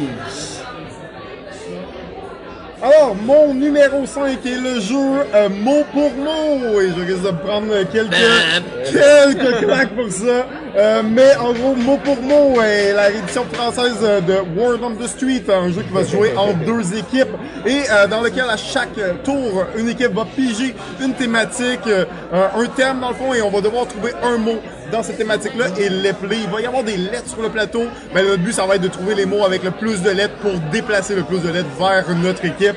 Donc super simple, vraiment efficace. Je l'ai mis là parce que euh, oui, en effet, c'est probablement un- peut-être un petit peu plus un jeu de devinette, mais pour moi, c'était à la limite parce que mot pour mot, c'est quand même un jeu où plus tu as une connaissance de la thématique et plus tu as une connaissance générale de- du, du français, ben plus tu vas être en mesure de trouver des bons mots et des bons mots aussi. qui, euh, qui utilisent le plus de lettres parce que le but c'est pas de, de trouver c'est pas juste un jeu de rapidité où tu dois trouver un mot le plus rapidement c'est on va avoir un temps de sablier qui est peut-être une minute une minute et demie pour penser au mot qui a le plus de lettres mais le plus de lettres qui va nous affecter ou qui va nous affecter Faut positivement que tu connaisses tes sortes de bateaux, là. donc, faut que, tu sais, il faut que tu aies plusieurs options, puis tu vas pas nécessairement dire le premier mot que tu as en tête. Tu vas en discuter avec ton équipe, tu vas essayer de prendre le mot qui a le plus d'im- d'impact stratégiquement d'une certaine façon euh, pour le dire. Donc, oui, jeu de devinette, mais en même temps, il y a ce, ce côté de connaissance générale qui aide beaucoup dans le jeu. Et euh, ben, pour moi, c'est mon numéro 5 sur la liste, mot pour mot. Ouais, David, t'as fait un petit euh, ben, Alors, mais il faut savoir que j'adore mot pour mot. Ouais. C'est vraiment un jeu super cool, en plus super bien mis en forme par le Scorpion. Euh, mais euh, c'est juste que si on commence à faire rentrer mot pour mot dans le jeu trivia, c'est- en tout cas, c'est pas ma barrière. Mais peut-être que. J'ai bah, pas mis Cranium ou Pick and Chose au moins. Euh, là. Je mais- allé jusque-là, mais oui, en effet. Mot pour mot, on se disait c'était. Et sûrement- pourtant, c'est un Euh, putain de bon jeu. Ouais, Ouais. puis moi je serais mal placé pour trasher ça parce qu'au final, euh, c'est c'est euh, c'est moi qui t'ai convaincu de le mettre dans ton top 5 en validant selon moi le pour exceller à mot pour mot, ça te prend une culture générale qui va être développée parce qu'il y a énormément de sujets qui Ouais. demandent qui sont pointus quand même. Je Euh, suis prêt à m'incliner. Oh, donc magnifique, on n'a pas besoin de te convaincre plus longtemps. Mon numéro 5 se retrouve sur la liste de quelqu'un un peu plus haut. Alors, on va y revenir plus tard. Alors, mon numéro 5, alors je m'excuse par avance, euh, à tout seigneur, tout honneur, j'ai décidé de mettre un de mes jeux. Euh, ça ne se fait pas, je sais, c'est une honte, Euh, mais c'est un, jeu que j'ai pris beaucoup de plaisir à développer avec, à l'époque où je travaillais pour Kiki Gagne, euh, donc qui euh, maison tenue par euh, Danny et Ted, et donc c'est Fin Finaux. Euh, Fin Finaux qui a été un de mes premiers travaux d'auteur-édition et euh, où Dany était face à une problématique de est-ce qu'on peut faire un jeu de questions où celui qui lit la question ne s'ennuie pas Euh, et en fait ça a été la problématique qu'on a je pense solutionné et c'est un jeu que je continue à aimer jouer. Euh, on crée nos nouvelles questions maintenant parce qu'on les a bien passées en revue. Le principe est tout bête hein. Une euh, celui qui va lire la question va décider à qui et comment il la pose. Est-ce qu'il va, est-ce qu'il va la poser à quelqu'un en pensant qu'il va trouver? Est-ce qu'il va penser la poser à quelqu'un en pariant sur le fait qu'il va se planter? Est-ce qu'il va la poser à tout le monde en pensant que la majorité vont trouver? Est-ce qu'il va la poser à tout le monde en pensant que la majorité va échouer? Et donc, l'idée c'était de c'est rendre intéressant. Ça, c'est le Sphinx System. Hein? c'est le système Sphinx, oui. Et euh, l'idée, c'était vraiment de rendre le poseur de questions acteur et donc élément central de euh, comment on gagne les points. Et bien entendu, le but des autres, c'est de trouver. Euh, Ouais. euh, c'est peut-être mon côté français. Je suis désolé parce qu'il y avait quand même ça aussi et à l'époque. Euh, c'est vrai que c'est toujours un peu moche quand je te dis tu vas te tromper. Et donc je te pose la question. Alors toi tu marqueras des points si tu trouves, mais moi j'en marque si tu te trompes parce que je pense que sur cette question-là, il- c'est Il no way, no way tu trouveras. Et donc voilà, euh, c'est pour ça. C'est un peu la honte de se présenter, mais j'ai toujours aimé non, le jeu. Je jeu continue qui- à en être fier, et donc euh, et donc merde. Non, puis c'est un jeu que les deux, on- nous, on était bien plus honteux parce que c'est un jeu que les deux, on n'a jamais joué. Euh, Si je me trompe pas, Jeff. Ben, moi, je, je le connais bien, je l'ai quand même souvent expliqué, mais euh, j'ai Jamais. j'ai jamais eu la chance de l'essayer, malheureusement. Tu sais, toi, je trouve que la- la- le, le concept il est intéressant. Puis moi, c'est ce qui m'intéresse des jeux de questions, c'est c'est quoi la twist? Parce que les jeux de questions, la plupart, c'est des jeux de questions. Mais ben là, c'est sûr qu'on va large aujourd'hui, là. Mais euh, tu sais, dans celui-là, c'est quoi la twist Puis Bah, la twist, c'est que celui qui pose la question est celui qui fait les choix. Et ça, c'est intéressant. Effectivement, parce que souvent, tu te dis aussi bien remplacer euh, la personne qui pose des questions par, Par une un application ou par euh, n'importe quoi. Numéro Oh, magnétophone, comment j'ai pris un coup de vieux. Pardon, le magnétophone. Numéro 4 Oh, mon numéro 4, un autre jeu que je vais avoir à quelques claques, mais je me suis bien arrangé. Donc, euh, pour celui-ci, mon numéro 4, c'est le jeu Hein? Hein? Hein? Hein? C'est gentil. Ah! Donc, euh, le jeu 1, euh, ben, euh, dans le fond, euh, Family ou le jeu 1 Family ou le jeu, jeu Édition 1, famille. Exactement, La édition famille. Mais même, euh, même le, le- le- le jeu édition euh, cinéma, euh, parce que dans celui cinéma, je, je pense qu'il y a un petit peu plus ce côté trivia, de ce côté de connaître euh, les personnalités, connaître les films. Euh, on peut sentir qu'il y a vraiment une distinction entre les différentes générations avec qui tu joues. Donc il y a vraiment ce côté de, oui, euh, c'est un jeu où tu vas essayer de de pas faire deviner ton mot en fait, mais tu veux qu'il y ait au moins une personne qui trouve ton mot à l'entour de la table, mais tu veux qu'il y ait le moins de gens possible. Euh, mais plus tu as une grande connaissance générale du cinéma ou euh, de ben, d'autres thématiques en fait d'acteurs aussi dans, dans le cinéma et euh, ben ça va vraiment t'aider donc oui peut-être encore une fois peut-être un petit peu plus du côté euh, devinette mais je trouve qu'un aspect vraiment intéressant euh, qui euh, qui me rappelle vraiment les jeux de questions qui est qui a une dynamique qui est vraiment différente euh, des autres. Euh, donc un, un petit jeu à la une mécanique à la Dixit. Donc pour moi, ben c'est mon numéro 4. On va laisser David réagir là-dessus. C'est gentil, mais j'aurais fait un aussi, euh, tout comme si je fais un pour euh, Christian Ouais. du Scorpion, j'aurais fait. Mais, mais je te remercie, effectivement, ça prend de la connaissance cinématographique ou de la connaissance générale. Euh, et oui, qu'est-ce que tu veux que je réponde J'aime ce jeu, euh, oui, bien entendu. Moi, mon 4, c'est Timeline. Oh! Euh, tout simplement Timeline. Donc Ok, je vais alors on va, on juste, ça on, remonte. on va juste t'interrompre là, c'est ça exact, pour euh, pas, pas trop divulgacher le futur. Donc euh, on, on a un invité spécial, il est pas briefé, il est français là. Il est pas habitué à notre Il est affaire. rendu à sa huitième bière, donc. Euh, ouais. Elles sont bonnes ici. Euh, mon numéro 4, alors là, vous allez vraiment pas être content parce que j'ai vraiment triché. C'est même pas un jeu de société. C'est même pas un jeu de plateau. Quoi? Euh, c'est le jeu, mais c'est un jeu vidéo, ok? C'est, on a dit, c'est un, podcast sur les jeux ici ou quoi? Euh, mais c'est un jeu de, de la série Jackbox Party. Donc, Jackbox Party, on en a parlé souvent, c'est une série que va se jouer sur une télévision et tout le monde va contrôler avec son, euh, son téléphone cellulaire. Dans le qu'on s'assoit autour d'une télé, on joue avec notre téléphone cellulaire. Et il y a un jeu dans la troisième boîte, ils ont fait plusieurs boîtes, qui s'appelle Trivia Murder Party.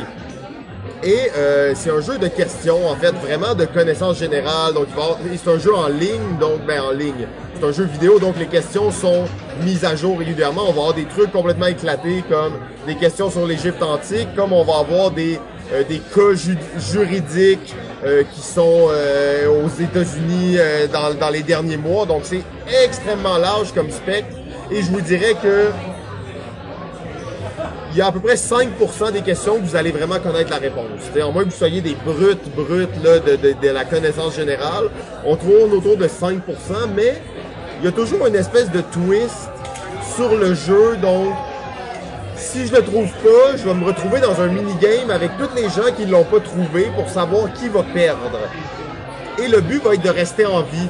On se promène, c'est Trivia Murder Party. Donc on est des espèces de, de petites marionnettes qui se promènent dans un manoir hanté et on va mourir au fil du temps.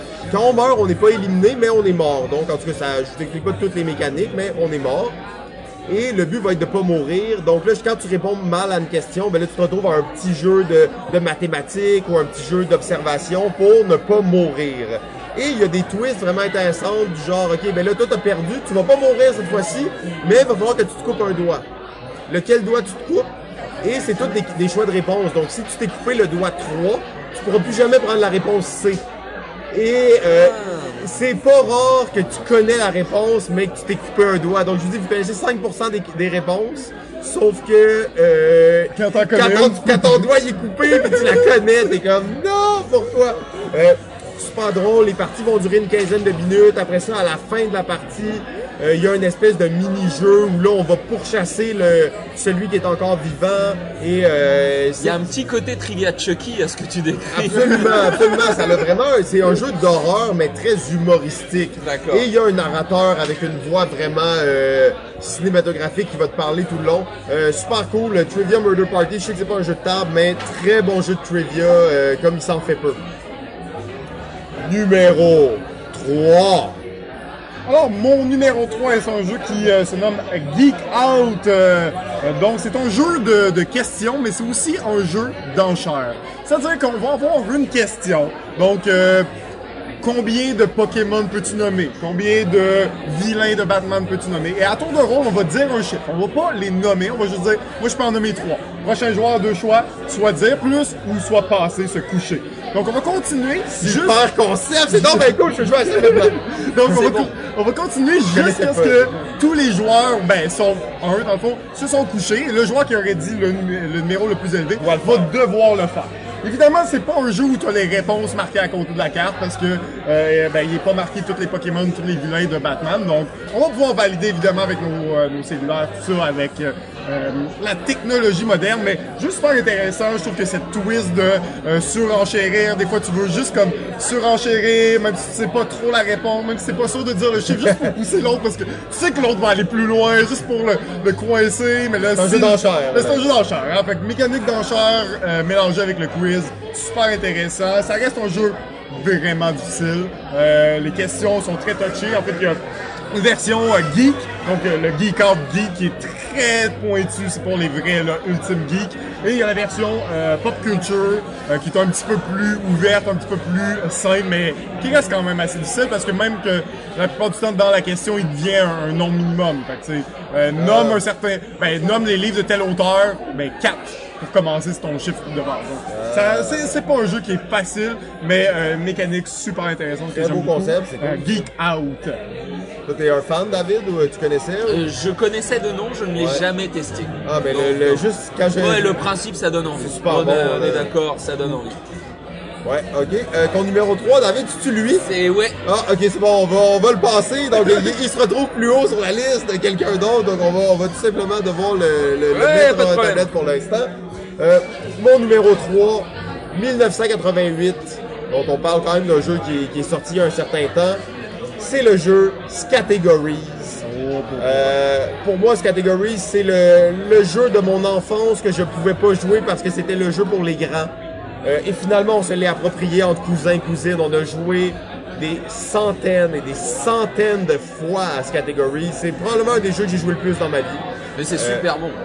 Puis on le ressort encore, puis c'est encore bon, puis c'est...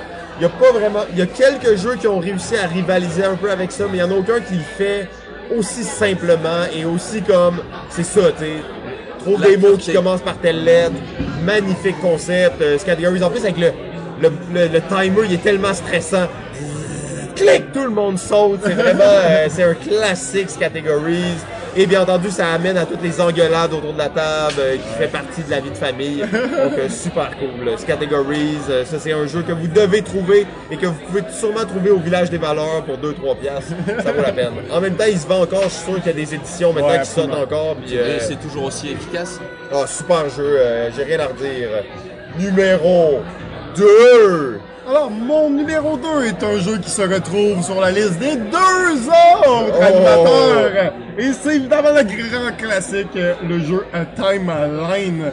Donc euh, Timeline, euh, en fait j'ai mis Invention parce que oui c'est le premier que j'ai essayé, c'est le premier qui est sorti, celui qui a mis un peu euh, ben, la table sur cette série. Timeline est un jeu très simple dans lequel nous allons avoir plein de petites cartes avec ben, des inventions dessus, ça peut être des événements historiques, des personnalités, tout ça, euh, cinéma, musique. Et euh, il va y avoir une carte au centre de la table pour commencer la partie avec la date, donc euh, l'invention du grille-pain en je sais pas quelle année. Euh, L'année va être marquée. À ton tour, tu vas prendre une des cartes devant toi avec les dates de cachet. Tu vas devoir dire si ça a été fait avant ou après la carte présente. Donc tout simplement, euh, on va continuer comme ça. Si tu as la bonne réponse, la carte va rester sur la table et donc la timeline va grandir. Évidemment, le deuxième joueur va devoir dire avant, après ou entre les cartes. Donc ça va être toujours le, le but, ça va être de trouver ben, toujours la bonne intervalle, de placer notre carte entre deux, les deux bonnes cartes qui se trouvent. Plus la timeline grandit, plus ça commence à être difficile. Donc, euh, concept, c'est tellement niaiseux que tu te dis pourquoi ça n'a pas été euh, inventé avant. Tellement simple, tellement efficace. Rien à dire. Rien à dire. Euh, fait que David, c'est dans, ton- dans ton top Ah aussi. ouais, ouais, euh, bah, c'était mon top 4 parce que euh, on parle des jeux qui ont une évidence. Euh, la beauté d'un jeu qui a une évidence, bah là il est là. Non, puis il fait chier ce jeu-là parce que t'es comme. Pourquoi j'y ai pas pensé? Pourquoi je l'ai pas fait? Alors que tu sais, mais en même temps, tu te dis, quand tu fais des jeux, quand tu, tra- quand tu vois comment un jeu se fait, tu le sais qu'il a pas été popé de même non, Non. plus. C'est clair qu'il y a eu du travail dessus, puis c'est clair qu'il y a quelque chose. Et ce jeu-là, d'ailleurs, a fait. euh, moi, c'est mon, cinq- mon cinquième choix. Il est limite parce que je considère qu'il est. Pour moi, c'est ça me stimule plus ou moins. Mais j'aime quand même le Alors, jeu. Puis je, je suis assez d'accord avec toi, c'est-à-dire que euh, moi je l'ai placé en quatrième en tant qu'éditeur, hein, plus Ouais. qu'en tant que joueur. Ok, ben tu vois, En- c'est c'est un peu ça. Euh, en tant que joueur, je j'attends un peu, un peu plus de, de, de viande sur l'os. Mais par contre, euh, on est joueurs, on est des gros gamers tous là autour de la table. Ouais. Et c'est pour ça, notre point de vue est invalidé sur plein de choses. Euh, ce jeu-là, je peux y faire jouer mon père et mon père il prend des plaisirs. À Absolument. partir du moment où j'ai ça, on rigole autour de la table, on passe un moment euh, social, agréable euh, et n'importe qui comprend, c'est gagné. Oui, absolument. Ben, en fait, j'allais, j'allais inviter quelqu'un qui était passé à côté de notre table à s'asseoir avec Ouais, nous. j'ai vu ça, Mais finalement, j'ai comme choqué mon invitation. Puis lui, il s'est dit, oh non, c'est bon, mais euh, ok, on va se reprendre une autre fois. C'était, c'était quand même une belle personne qui était là. Oui, Euh, absolument. juste pour finir sur euh, Timeline, une chose qui me fascine vraiment sur ce jeu-là, c'est, tu sais, la boîte, comment elle est faite. Tu sais, euh, ils ont vraiment mis du relief sur les seins euh, du personnage, hein, qui est une fille, une genre d'exploratrice. Donc c'est vraiment un jeu qui est agréable au toucher. Euh, Je commence à comprendre ton pro, ton pro- ta situation vis-à-vis de ma sorcière. Exactement, dans- mais tu sais, c'est, en fait, quand je pensais à la Est-ce que tu sorcière, ben là, moi, je, je me dis, c'est, tout à fait sain et respectable. Non, absolument, absolument. Et euh, sauf que je, je trouvais ça un choix étonnant quand Oui. même qu'ils fassent ça sur un jeu, qui est quand même vraiment familial, mais tu sais, de mettre en relief les, les seins du personnage. euh, moi, j'ai adoré ça. J'ai trouvé ça super. Mais la, la boîte est une très belle. euh, alors, c'était pas les premiers à faire de la boîte métal, hein, 100 ans. Non, mais Mais ils celles-ci sont très bien faites. Ouais, euh, mais d'ailleurs, à cause des seins justement du personnage, ça l'empêche les boîtes de se stacker vraiment bien entre elles. Ouais. Un peu décevant, mais euh, sinon c'est c'est vraiment cool. euh. Tu voulais un peu de relief sur la sorcière, ouais, Ben, non, là, c'est- pas ce commentaire-là. c'est- Mais non, mais pourquoi Timeline est dans mon top 5, c'est ça que je disais là. Il y a un mi- c'est- c'est- Il y, a, il y a ce point en plus. Sinon, il aurait été top 6. numéro 2. On est déjà au numéro 2. Donc, David, ton numéro 2. Fauna Fauna. Fauna de Friedman Fries. Euh, alors parce que d'abord j'adore les animaux, enfin je veux dire, je me gave d'émissions documentaires sur les animaux. Ah, moi aussi, je, suis me- comme ça là. Je suis un fan des plus beaux zoos du monde. Euh, alors je sais que des gens vont rigoler, mais les zoos ça aide aussi à sauvegarder les espèces. En tout cas, j'aime les animaux, j'aime Friedman Fries, et, euh, et là c'est un jeu d'une d'une pureté. Le jeu, j'aurais aimé l'inventer et en tout cas j'aurais adoré l'éditer. Euh, Il a l'idée est vraiment, elle est cool parce que c'est de la connaissance très spécifique, c'est-à-dire de la connaissance sur les animaux, mais avec une twist qui va faire que un enfant va tester. Et il va peut-être s'en sortir parce que c'est c'est une question de feeling. Pour ceux qui connaissent pas Fauna, euh, l'idée est d'une c'est d'une beauté. On a une grande carte sur la table avec toutes les régions du monde et en dessous trois grandes échelles, le poids, la taille et l'âge, je crois, de tête. Et euh, l'un de nous, et on a tous quatre petits cubes en bois, des petits cubes à notre couleur. Et là, quelqu'un va euh, prendre le paquet de cartes qui cache les informations et va par dire, par exemple, parlons du Martin Pêcheur. Le Martin Pêcheur, allons là-dessus. Et là, quand c'est mon tour, je peux poser un de mes cubes, soit sur une région où je pense que le Ma- Martin Pêcheur existe, dans la région du monde, donc je le place dessus, soit sur ce que j'estime être sa taille, son poids ou son âge. Et donc je le place. Honnêtement, pour Timeline, je vais plutôt penser à Cardline. Je veux dire, Fauna n'aurait pas existé, ça n'existe pas. Ben, j'allais dire justement, sans trop aller dans le détail, mais tu sais, Cardline, c'est une espèce de version card Light, game ouais. de, de Fauna. Tout là, à fait. Mais euh, Fauna existait déjà. alors, Fauna, il existe depuis longtemps, 2008, là, donc euh, ça fait 10 ans. Et, euh, et donc, on va placer ces cubes, chacun son tour, on place un cube, et à la fin, euh, pour chaque cube placé, si on a la réponse exacte, ça rapporte des points, si on est voisin, ça en rapporte un peu moins, et avec une mécanique assez intéressante, où si on est vraiment à la rue et qu'on a placé des cubes à des endroits qui n'ont aucune allure, on ne les regagne pas. Ce qui fait que, euh, d'une certaine façon, euh, ta façon de faire des points. voilà, tu tu préfères parfois ne pas miser que de dire je suis à la rue. Honnêtement, le rhino- rhinocéros blanc, je sais que c'est en Afrique, mais euh, je suis pas sûr de le planter, de, de pas le planter. Et il y a vraiment une façon assez. Ce que j'aime, c'est le côté intuitif. C'est un jeu intuitif. Euh, on pense y être ou on pense pas y être, mais on va apprendre. On va apprendre par euh, un peu pelure d'oignon. C'est-à-dire, j'étais pas tout à fait à côté, ok, je sais mieux. Et, euh, et les enfants, les plus jeunes adorent autant. Enfin, magnifique mécanique. Non, puis t'en parles, là, ça, c'est beau. ça fait longtemps que j'ai pas joué, mais là, t'en parles, ça me revient bien. Et je trouvais que c'était un jeu qui a- amenait à l'apprentissage. Tu sais, là, on parle de jeux de questions puis de quiz, mais il y en a plein que. Tu sais, tu sais pas. Oui, puis même quand, même quand tu te l'es fait poser la question deux ans plus tard, il y a des bonnes chances que tu t'en rappelles plus parce que c'est vraiment pointu. Alors que dans Fauna, j'ai l'impression que la façon dont c'est fait, Ça, tu apprends. t'apprends réellement. Absolument. Puis oui, tu vas peut-être pas te rappeler de tout, mais vu que c'est comme par un espèce de système de déduction, puis avec, en fonction de qu'est-ce que les C'est autres très visuel, c'est très très très visuel. Faut, oublier que- faut pas oublier qu'on est dans un des rares, enfin je dis pas qu'il y en a pas beaucoup, mais non, Le il y en a pas tant, où il y a un vrai plateau de Un jeu. vrai plateau de jeu, tu pourrais croire que c'est un jeu de, de, de, de conquête mondiale. là. C'est le même Absolument. plateau de risque que risque, en fait. Euh, mais en, en plus, c'est un jeu de. Je l'imagine aussi un jeu de classe. Hein. Tu, tu mets ça sur une, dans la classe Ah oui. et tu sais, comme bang, fond, ça marche, là, ça marche. là. La Euh, seule petite problématique qu'il y aurait maintenant avec Fauna, c'est qu'avec le réchauffement climatique et tout et tout, malheureusement, euh, il y a des espèces, je suis plus sûr qu'elles existent encore. Ça va prendre Ça, c'est mon côté un petit peu, mon côté un peu triste. Ça va prendre l'édition trash de Fauna, tu sais, il reste plus d'espèces. Ils sont toutes euh, à- dans la même région, dans les zoos en fait. Faudrait juste dire dans quel zoo du monde sont, sont, sont conservés. Euh, mon numéro 2, il s'agit du jeu du dictionnaire 1985 et là on retourne loin dans le temps. Euh, un jeu québécois euh, d'ailleurs euh, que je, je crois pas qu'il a été édité dans d'autres langues peut-être. J'ai pas fait beaucoup de recherches sur ça. Un jeu que vous pouvez à 100% trouver dans les villages de valeur, des villages de valeur près de chez vous. Euh, on a parlé un peu de malarkey tantôt, mais réellement, le jeu du dictionnaire, c'est euh, avant ma naissance, donc ça vous donne un peu une idée de, de mon âge, après celle de David, par contre. Euh, J'ai envie de t'insulter. le jeu du dictionnaire est vraiment cool. Euh, une personne va choisir un mot dans le dictionnaire, euh, souvent un mot que les gens connaissent pas. Il va falloir l'écrire et inventer une définition. On va mélanger tout ça et ensuite on va devoir voter pour la définition qu'on pense qui est la bonne et bien entendu essayer de créer des définitions qui vont faire que les gens vont voter pour nous.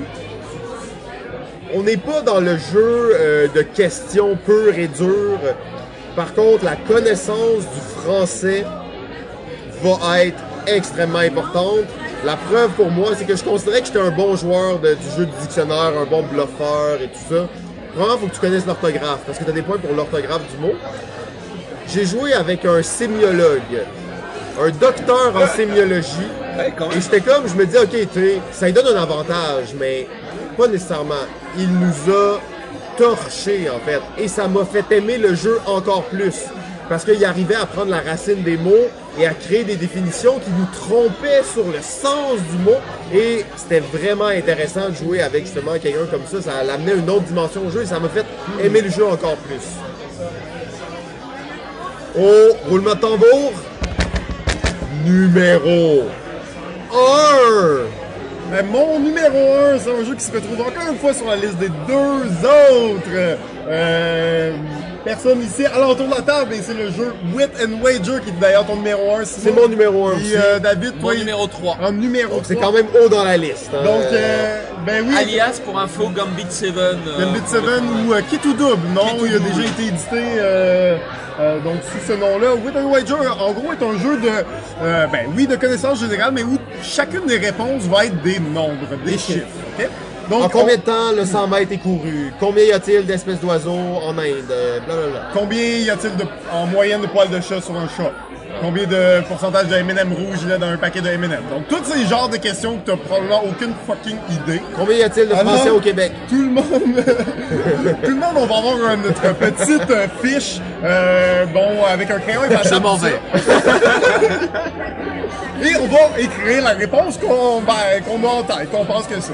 Donc, quand tout le monde a écrit la réponse, on va dévoiler notre réponse et on va placer toutes les réponses, donc qui sont des nombres en ordre croissant sur la table, du plus faible au plus, euh, au plus grand nombre. Et ensuite, nous avons des petits jetons de, de, de poker un peu, euh, deux de couleur normalement, et nous allons essayer de voter pour la réponse qui est le plus proche euh, de la vraie réponse. Donc, ça se Mais peut qui que... n'est pas nécessairement la nôtre. Qui est Et pas ça, nécessairement la non, beauté. Exactement. Ça, c'est la beauté. Parce que ça, c'est le genre de jeu où tu vas écrire quelque chose, tu vas, tu vas regarder les réponses des autres joueurs et tu vas te rendre compte que t'es probablement dans le champ et tu vas aller voter pour quelqu'un Ah, tu dis, ok, ce finalement. gars-là, il connaît vraiment bien le système solaire, ça veut dire que la distance entre la Terre et le Soleil, je vais peut-être parier sur lui au lieu de sur moi. Exactement. Donc, tout simplement, on va révéler la réponse. Les joueurs qui vont avoir voté pour la bonne réponse vont faire des points. Le joueur qui a répondu la, la réponse la plus près va aussi faire des points. Donc, euh, belle, euh, belle twist hein, dans, dans le jeu-là. Euh, arrive avec un genre de jeu ben, tu sais, de mise, de pari. Euh, c'est mécanique ultra efficace. Ouais, exactement. Il y a- je sais qu'il y a plusieurs versions. Là. Moi, j'avais personnellement joué avec la version où on votait pas pour une réponse directement, mais pour les intervalles. Donc, euh, dans quel intervalle entre deux réponses se trouve la vraie réponse? Parce que c'est très rare qu'on va écrire telle quelle la bonne réponse. J'allais dire, la beauté de ce jeu-là, moi j'ai trouvé. Non mais là, ça c'est dans la règle en fait. Juste Ouais. pour dire, euh, c'est que quand tu mises sur la réponse, en fait, la bonne réponse, c'est enfin, celle qui va rapporter des points, c'est celle qui est la plus proche par le bas. Par le bas, ouais, exactement. Donc en fait, ça relève, euh, c'est la même chose que ta question de ta notion d'intervalle. Ouais. C'est juste que voilà, celui qui est le plus près par le bas de la bonne réponse. Mais je pense que j'allais jouer avec, avec la famille parce que, le fond, tu votes pour un intervalle, puis la réponse avant et après faisait des points. D'accord. Version peut-être un petit peu plus facile là, que, que moi j'avais essayé, mais euh, mécanique super intéressant. Puis tu sais, les questions, là, pour vrai, il y a des questions que tu les lis, puis tu sais, c'est drôle, là, comme, comme type de questions, puis tu dis, voyons donc je sais ça.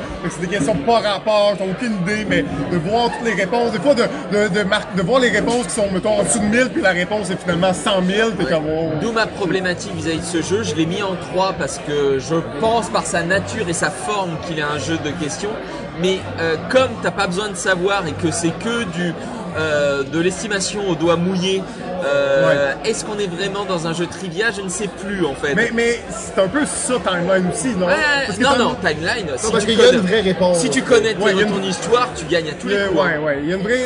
Mais, mais dans Timeline, tu as ce principe de. J'ai aucune idée, mais je probablement que Mais c'est je l'ai quand ce- même mis. Tu vois, Je Ouais. l'ai quand même mis en 3. Absolument. Mais mais il y a vraiment ce truc où, à partir Ouais. du moment où quelqu'un peut gagner, euh, parce que- Sans rien connaître. sans rien connaître, il y a toujours question. Mais, mais, mais ça marche. Et il a le format d'un jeu de trivia. Il a la forme, il a la boîte, il a tout ce qu'il Ah, puis il y a le côté pari qui est vraiment Oui. intéressant. Puis j'allais dire, en fait, c'est un bon point parce que c'est un jeu de trivia dans lequel t'as pas besoin d'avoir la bonne réponse pour gagner. Au-delà de ça, t'as même pas besoin de miser sur la, sur la bonne Tout à réponse. fait. Parce que la bonne réponse, c'est très rare qu'elle va être sur la table. Ça va être la plus proche. Mais c'est, selon moi, ce qui fait que c'est un jeu de trivia qui, on pourrait dire, domine le monde du trivia depuis tu sais, des années parce que t'as pas besoin d'avoir la bonne réponse. Donc, oui, ça favorise pas le, le- la, la connaissance générale, tu pointue, mais ça permet aux gens de jouer à un jeu de trivia sans se sentir un peu trop. Je suis d'accord. C'est comme Mais la largement Mais d'accord. c'est comme le, double, fois, il le double, juste- le double penchant de ce jeu-là. Tu sais, c'est comme je, Il je marche me vois bien euh, comment tu le vois aussi. Euh, donc le numéro 1, et, et j'imagine qu'il va être représenté avec son vrai nom. Alors, quelques arpents de piège. Non, parce que non, j'aimerais juste remettre deux petites choses. Oui, euh, oui, vas-y, que- vas-y. Il faut. enfin, pour ceux qui le savent pas, alors peut-être qu'il y en a, euh, je sais pas, dans un podcast aussi spécialisé si c'est le cas, mais au cas, au cas où je vous le dis, Trivial Pursuit, ça n'est pas Trivial Pursuit au départ. C'est quelques arpents de piège. C'est une version américaine que, de quelques euh. C'est la version, la troisième version qui est sortie de ce jeu. Il y a eu en, ça ne rajeunit pas, j'avais j'avais 4 ans donc les gens font le calcul. En 79, il y a Chris Haney euh, et euh, Scott Abbott euh, qui étaient donc euh, des Québécois journalistes de tête. Alors là pour le coup, je crois qu'ils étaient journalistes et qui ont donc créé notre jeu à camembert que nous connaissons tous, que nous avons aimé ou détesté, créé en 79 sous le nom de Quelques arpents de piège au Québec. Et là, on parle de euh, presque trois ans avant qu'on le connaisse ailleurs. Après va arriver, je crois, en 80, euh, la, la vers- une version France du jeu qui va s'appeler, je crois, Remue mes ninges. Euh, voilà.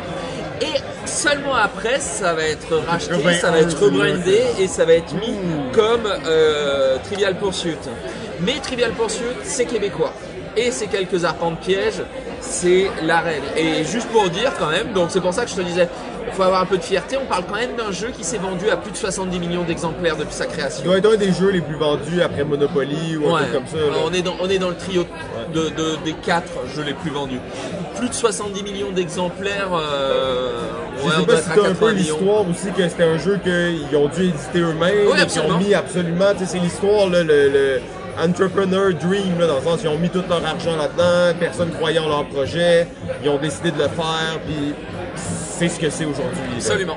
Donc c'est ton numéro 1, David, peut-être Bah, un- parce qu'il faut rendre à César ce qui lui appartient. Ok, fait que toi, ça te dérange pas de mettre un numéro 1 qui est un jeu de merde en première position. Voilà, non mais comme je l'ai dit, c'est pour moi. Non, non, mais là, là. Non, non, mais euh, pour moi, il y a un moment où il faut rappeler les fondamentaux. Euh, il y a des pionniers, Ouais. ils l'ont été, ils le méritent. Euh, j'ai détesté ce jeu par plein de par plein d'aspects. Je l'ai détesté. C'est un jeu terrible mécaniquement, le choix des questions est très pointu, c'est il y a un éternel, ensemble- c'est long, euh, Il y a un c'est- ensemble de choses. il y a rien pour lui là. Oui, mais on y a tous joué un nombre de parties euh, beaucoup trop nombreuses. Absolument. Ben, je suis content que tu le mettes pour cette raison-là et pas parce que t'es un fan. Parce que j'étais un peu inquiet à un certain point. Ah non, non, ça non. y est, là, il est vraiment trop français pour nous. Là. Ça a été pour moi quand j'ai fait, on parlait- quand j'ai fait mon, mon jeu de questionnaire euh, fin finaux, Ouais. c'était parce que je détestais. C'était je ne veux pas faire Je pas quelques faire enfants de plage. Donc tout ce qu'eux font, on le fera pas. Là. Mais, mais, mais par contre, encore une fois, il faut s'incliner devant, euh, Ah, devant un la phénomène international qui, continue de se vendre. puis, Absolument. euh, Et qui a un intérêt pour les gens qui sont, euh, j'ai pas, atteints du syndrome d'Asperger. Mais euh, j'ai- peut-être l'impression, par contre, que ce, il y a encore une génération qui est attachée à ce jeu-là, bien sûr. et que ça va diminuer dans le temps, que les nouveaux jeux vont quand même, tu sais, je- je vois pas des gens de 20 ans qui veulent jouer à ça ou qui vont se l'acheter. Euh, il va perdre un peu de son souffle, peut-être, j'ai l'impression. là. Oui, sauf que euh, au Valet de Cœur, par exemple, quand j'étais euh, vendeur là-bas, je veux dire, sort le Trivial Pursuit, je sais pas, Game of Thrones, euh, et Ah. là c'est le rush dessus. Enfin, Oh, oh, là, malgré tout, point, ouais, le- les faut pas franchises. oublier, faut pas oublier en dehors même de toute franchise que euh, on croit entre nous parce qu'on est gamer, qu'on est sorti du sempiternel risque, euh, Trivial Pursuit, Monopoly, Scrabble. On est Effectivement, loin de là. on est très loin de là. C'est-à-dire que le pourcentage de gens qui connaissent plus que ça, qui ont euh, une connaissance, mais mais non, ça représente, on, on représente moins de 15% de la Ben, population. c'est drôle que tu dis ça parce que j'étais en train de. Quand on- je faisais ma recherche pour cet épisode-là, je regardais les tops des, des jeux de trivia que les gens mettaient. Et Trivial Pursuit, War of, euh, Lord of the Ring, Ouais. et dans le top 10 des jeux de trivia sur BGG, là, il est là, puis il est comme, ok, mais c'est vrai que quand tu vas dans des domaines plus Et on parle de BGG en plus, d'un parle pas- endroit qui ne brasse que des gros gamers velus. Absolument, absolument. Ou gameuses, je suis désolé, je ne Ouais, vais pas faire un MeToo. Non, non, non, c'est ça, exact. Faut, faut être prudent. Hein, Faut être ici, prudent. euh, pas, pas un MeToo sur les ondes de, de balado ludique. Absolument. Euh, déjà que, ouais, c'est ça. Déjà que ton numéro 1, c'est quelques enfants de piège, faut être prudent. votre numéro 1. Euh, C'était Wit and Wagers. euh, Ah oui, oui. c'est évidence, C'est la première fois qu'on fait un épisode sous influence de l'alcool, donc on a quelques petits, euh, petits ratés. Numéro 4! Numéro 4, on repart. Non mais ouais. Non mais effectivement, d'un point de vue mécanique, Wissam Wagers a, a bien plus sa place en numéro, numéro 1.